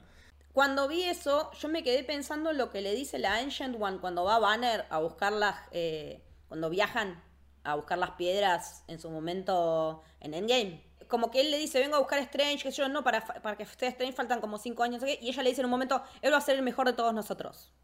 Me quedé pensando en eso. Y entonces cuando vi la evolución del personaje y de cómo llegó a este lugar, me acordé de esa frase de la Ancient One. Que este Strange es diferente porque es el que va a ser el mejor de todos los hechiceros. Ojo, Strange tiene un papel rim grosso, pulenta, que no sé si lo van a hacer en el MCU con las incursiones eh, es el mejor momento de Strange en los cómics. Este, y ¿qué, ¿qué piensan ustedes que va a pasar a futuro? Ya para ir cerrando el episodio. ¿Tendremos un Doctor Strange 3 también dirigido por Sam Raimi? Yo quiero a Doctor Strange con Clea y quiero un team up de personajes sobrenaturales. A mí me gustaría que todo lo que están armando con Blade, con Moon Knight, con Werewolf by Night, con todos estos personajes, después terminen en un assemble que sea dirigido por el Doctor Strange, precisamente. A mí me gusta la idea de, de que nos pateen los assembles de Avengers por un tiempo y que tengamos equipitos como mis queridas Marvels, las de Marvels de Capitana Marvel, que sea su propio equipo y que los Midnight Suns sean dirigidos por el Doctor Strange, que sea él el que los reúna. También creo que el Doctor Strange, de alguna manera u otra, cuando se intensifique esto de las incursiones y el peligro multiversal que conllevan las incursiones, va a terminar armando los Illuminati del universo principal. Una vez que tengamos a los X-Men y a Namor. Eh, eso quería preguntar, ¿cómo piensan ustedes que van a venir los X-Men? de otro universo, por ejemplo? Uy, esta es mi, esta es mi materia, esta es mi especialidad. Voy a dejar, voy a dejar que hable Ian, lo único que voy a decir es, a mí no me gusta la idea de los mutantes vienen mágicamente de otro universo. Yo tengo otra visión, pero adelante Iancito. Para mí hay, hay tres opciones. La que más me gusta es que en algún momento se nos muestre una incursión, se unifiquen los universos y quede como lo más prolijo posible. Para mí esa es una forma prolija de hacerla, porque después hay gente que dice otra de las opciones, que es como tirar que los mutantes siempre estuvieron en la Tierra, pero que o Xavier eh, hizo un muy buen trabajo en ocultarlos, eh, digamos, con sus poderes psíquicos, a lo que yo respondo, pero si Xavier siente la necesidad de proteger a la humanidad como a proteger a los mutantes, ¿por qué no intervinieron nunca? En nada, lo cual queda Con lo raro. de Thanos, ponele. Ya con Eternals me diste la de, bueno, no intervenir. Si me la empezás a dar con todos los nuevos personajes que pasan, me deja de cerrar. ¿Te puedo interrumpir? Sí. No es lo mismo que existan los mutantes a que existan los X-Men. Pueden existir mutantes desde siempre y siguen siendo el 0,1% de la población y no existen los X-Men todavía. Xavier no intervino porque no hizo ningún equipo. Pero eso no significa que no pueda haber mutantes. Pocos que vayan creciendo, que vaya viendo cada vez más. Pero que para mí, para mí están los mutantes. Y simplemente no fueron lo suficientemente importantes. Y no fueron tantos, además. Me gustaría que en los próximos años diferentes eventos lleven a que haya cada vez más mutantes. Y el miedo de cómo puede ser que está surgiendo toda esta gente, dónde estaban, haga que la humanidad los odie. No, pero con, con- con esa teoría en principal tenés un solo problema que es algo por lo que Twitter se- también se está sacando un poco los ojos en algunos sectores, que es cómo carajo metes a Magneto ahí. Pero, y, bueno, y, la otra, la última opción, que es como la más, me parece a mí, falopera de todas, es que directamente de este viaje in- intergaláctico que está teniendo Xavier en, con Lilandra, que es como la novia de Xavier en los, en los cómics. Es Lilandra, ¿no? Sí. Lilandra. Sí, igual eso en la serie. Sí, sí, sí, sí, pero bueno, se va con Lilandra, ponele que hay lo que sea, no importa el contexto con Lilandra, lo que digo es que por ahí, con la tecnología Shiar y demás, de alguna manera termina llegando eh, a este universo y ahí se empieza, empieza a coordinar lo que sería futuro los X-Men con esta cosa que decís vos, Ger, de mutantes que ya están, pero no están como reunidos. No me gusta esa porque si nos acaban de decir que cambios drásticos en un universo conllevan a una incursión, que venga Xavier a partir de su viaje con Lilandra, de repente es como que o dejan de importar No, esa opción, esa opción a mí me parece un nivel de. Es que me parece la peor de todas. Es la más desprolija aparte. Pero me parece puesto 43 en... Sí, sí. Me parece demasiado complicada para el público general. Creo que las opciones son dos. O siempre existieron y todavía no fueron importantes. O, como bien están diciendo, se unifican universos y terminamos con una Tierra que tiene mutantes. Para mí son esos, eh, son esos dos caminos. Y creo que las dos se pueden hacer, pero me inclino más, me, me gustaría más algo como la primera.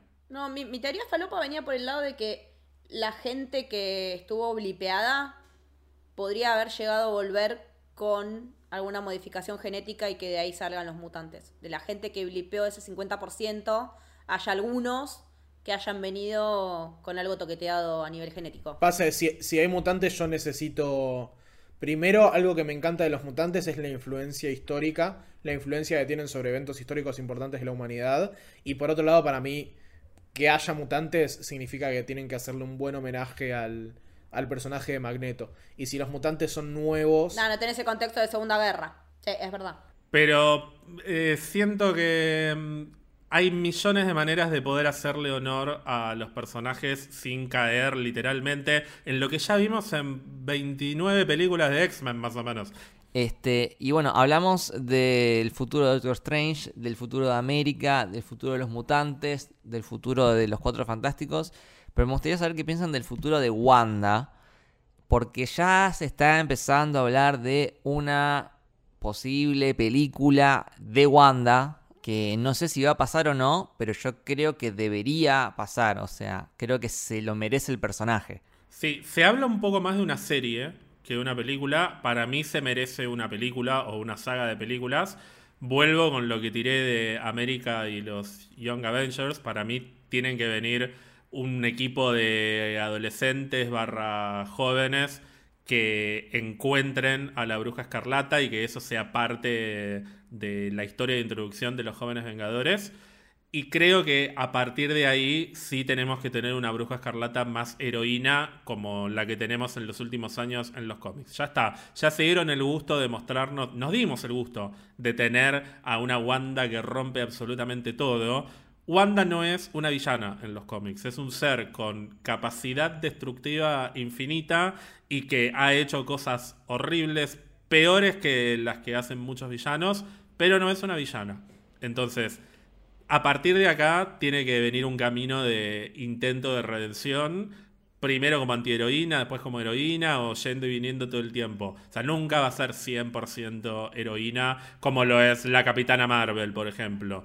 Pero. Es que es tan tridimensional que puede encajar en todos esos roles. Pero sí me parece que llegamos al límite de la, entre comillas, maldad de Wanda, que está mal la maldad, de, de la capacidad de hacer daño de Wanda. Porque además Elizabeth Olsen ha sido muy clara muchas veces. A mí lo que me interesa es que el personaje no sea repetitivo y hacerle honor a lo que los fans quieran. Y ya esto, si esto a mí me pareció repetitivo de alguna manera con algunas de las cosas que vi en WandaVision, me parece que ya es el límite de lo que podemos ver de una Wanda tan mala, tan villana.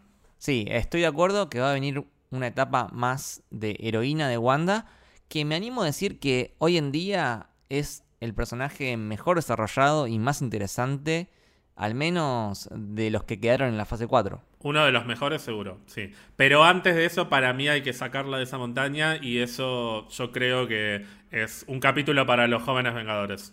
Sí, puede ser. Y ojo que se nos viene una serie sobre Agatha Harkness, un personaje relacionado a Wanda. Así que tranquilamente también podría venir por ahí. Mm, Yo creo que Agatha va por un camino... Para mí esto es, es demasiado personal y es para Billy y Tommy. Eh, Vos sabés que yo pensaba que en esta película, entre toda la falopa multiversal, iba a tener como resultado la aparición de Billy y Tommy eh, más adolescentes y que ya iban a ser Wiccan y Speed. Pero bueno, al final no terminó pasando, así que vamos a tener que seguir esperando un poco más. Pero es como que todavía me falta ese cierre en cuanto a los hijos. Porque para mí Wanda tiene que conseguir a sus hijos. No puede quedar así esto. Sí, a mí me parece bien que se lo guarden eso. También creo que así como Kevin Feige tiene muchas opciones para los Cuatro Fantásticos, hay un plan para recastear a los personajes y que aparezcan mañana, si querés, con 18 o 20 años.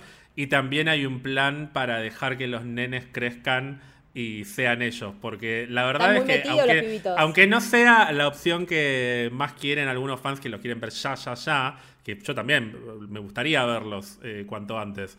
Les tengo mucho cariño a esos dos nenes y siento que se lo merecen. Como que, ¿qué te cuesta esperar un par de años y que sean un poquito más grandes? A esa edad crecen re rápido aparte.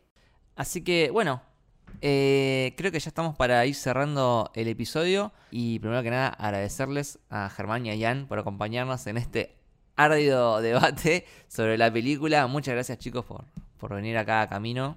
No, gracias a ustedes por invitarnos. Igual tenemos como para seguir hablando 17 horas más de esto. Sí, la verdad que sí.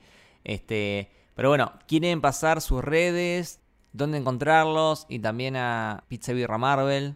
Sí, por supuesto, pueden seguir a Pizza Birra Marvel en Instagram, Twitter, lo pueden buscar por donde quieran, pueden escucharnos en Spotify, pueden vernos en Twitch también, principalmente a Ian, pero también a mí. Y a mí me pueden seguir en Instagram en arroba mystical y en Twitter en arroba mystical-bajo. Perfecto. ¿Y a vos, Ian? Y a mí me pueden encontrar en las redes, en básicamente Instagram, como pantuflan.oc, donde recomiendo algún cómic de vez en cuando. Perfecto. Recomendadísimo Pizza Guerra Marvel, la verdad que de mis podcasts favoritos. Eh, muy buena data, muy buenas charlas, muy divertido todo, así que Episodios largos, que yo soy amante de los episodios largos. sí, sí, episodios largos pero, pero muy disfrutables. ¿Y a vos, Leti, dónde te siguen? A mí me siguen tanto en Twitter como en Instagram en Leticia-Haller. ¿A vos, Lucas? A mí como arroba lukebashi con B corto y doble L en Twitter y en Instagram. Acuérdense de seguir al podcast como Camino Héroe en Twitter y Camino el Héroe en Instagram. Y que tenemos nuestro club de suscriptores, el Club del Héroe, a través del cual nos pueden dar una contribución de nada más 200 pesos. y ayudarnos a seguir adelante con este proyecto y además les da acceso a nuestro Discord exclusivo donde todos los días charlamos de justamente eh, Marvel, DC, cómics, eh, las series, cine.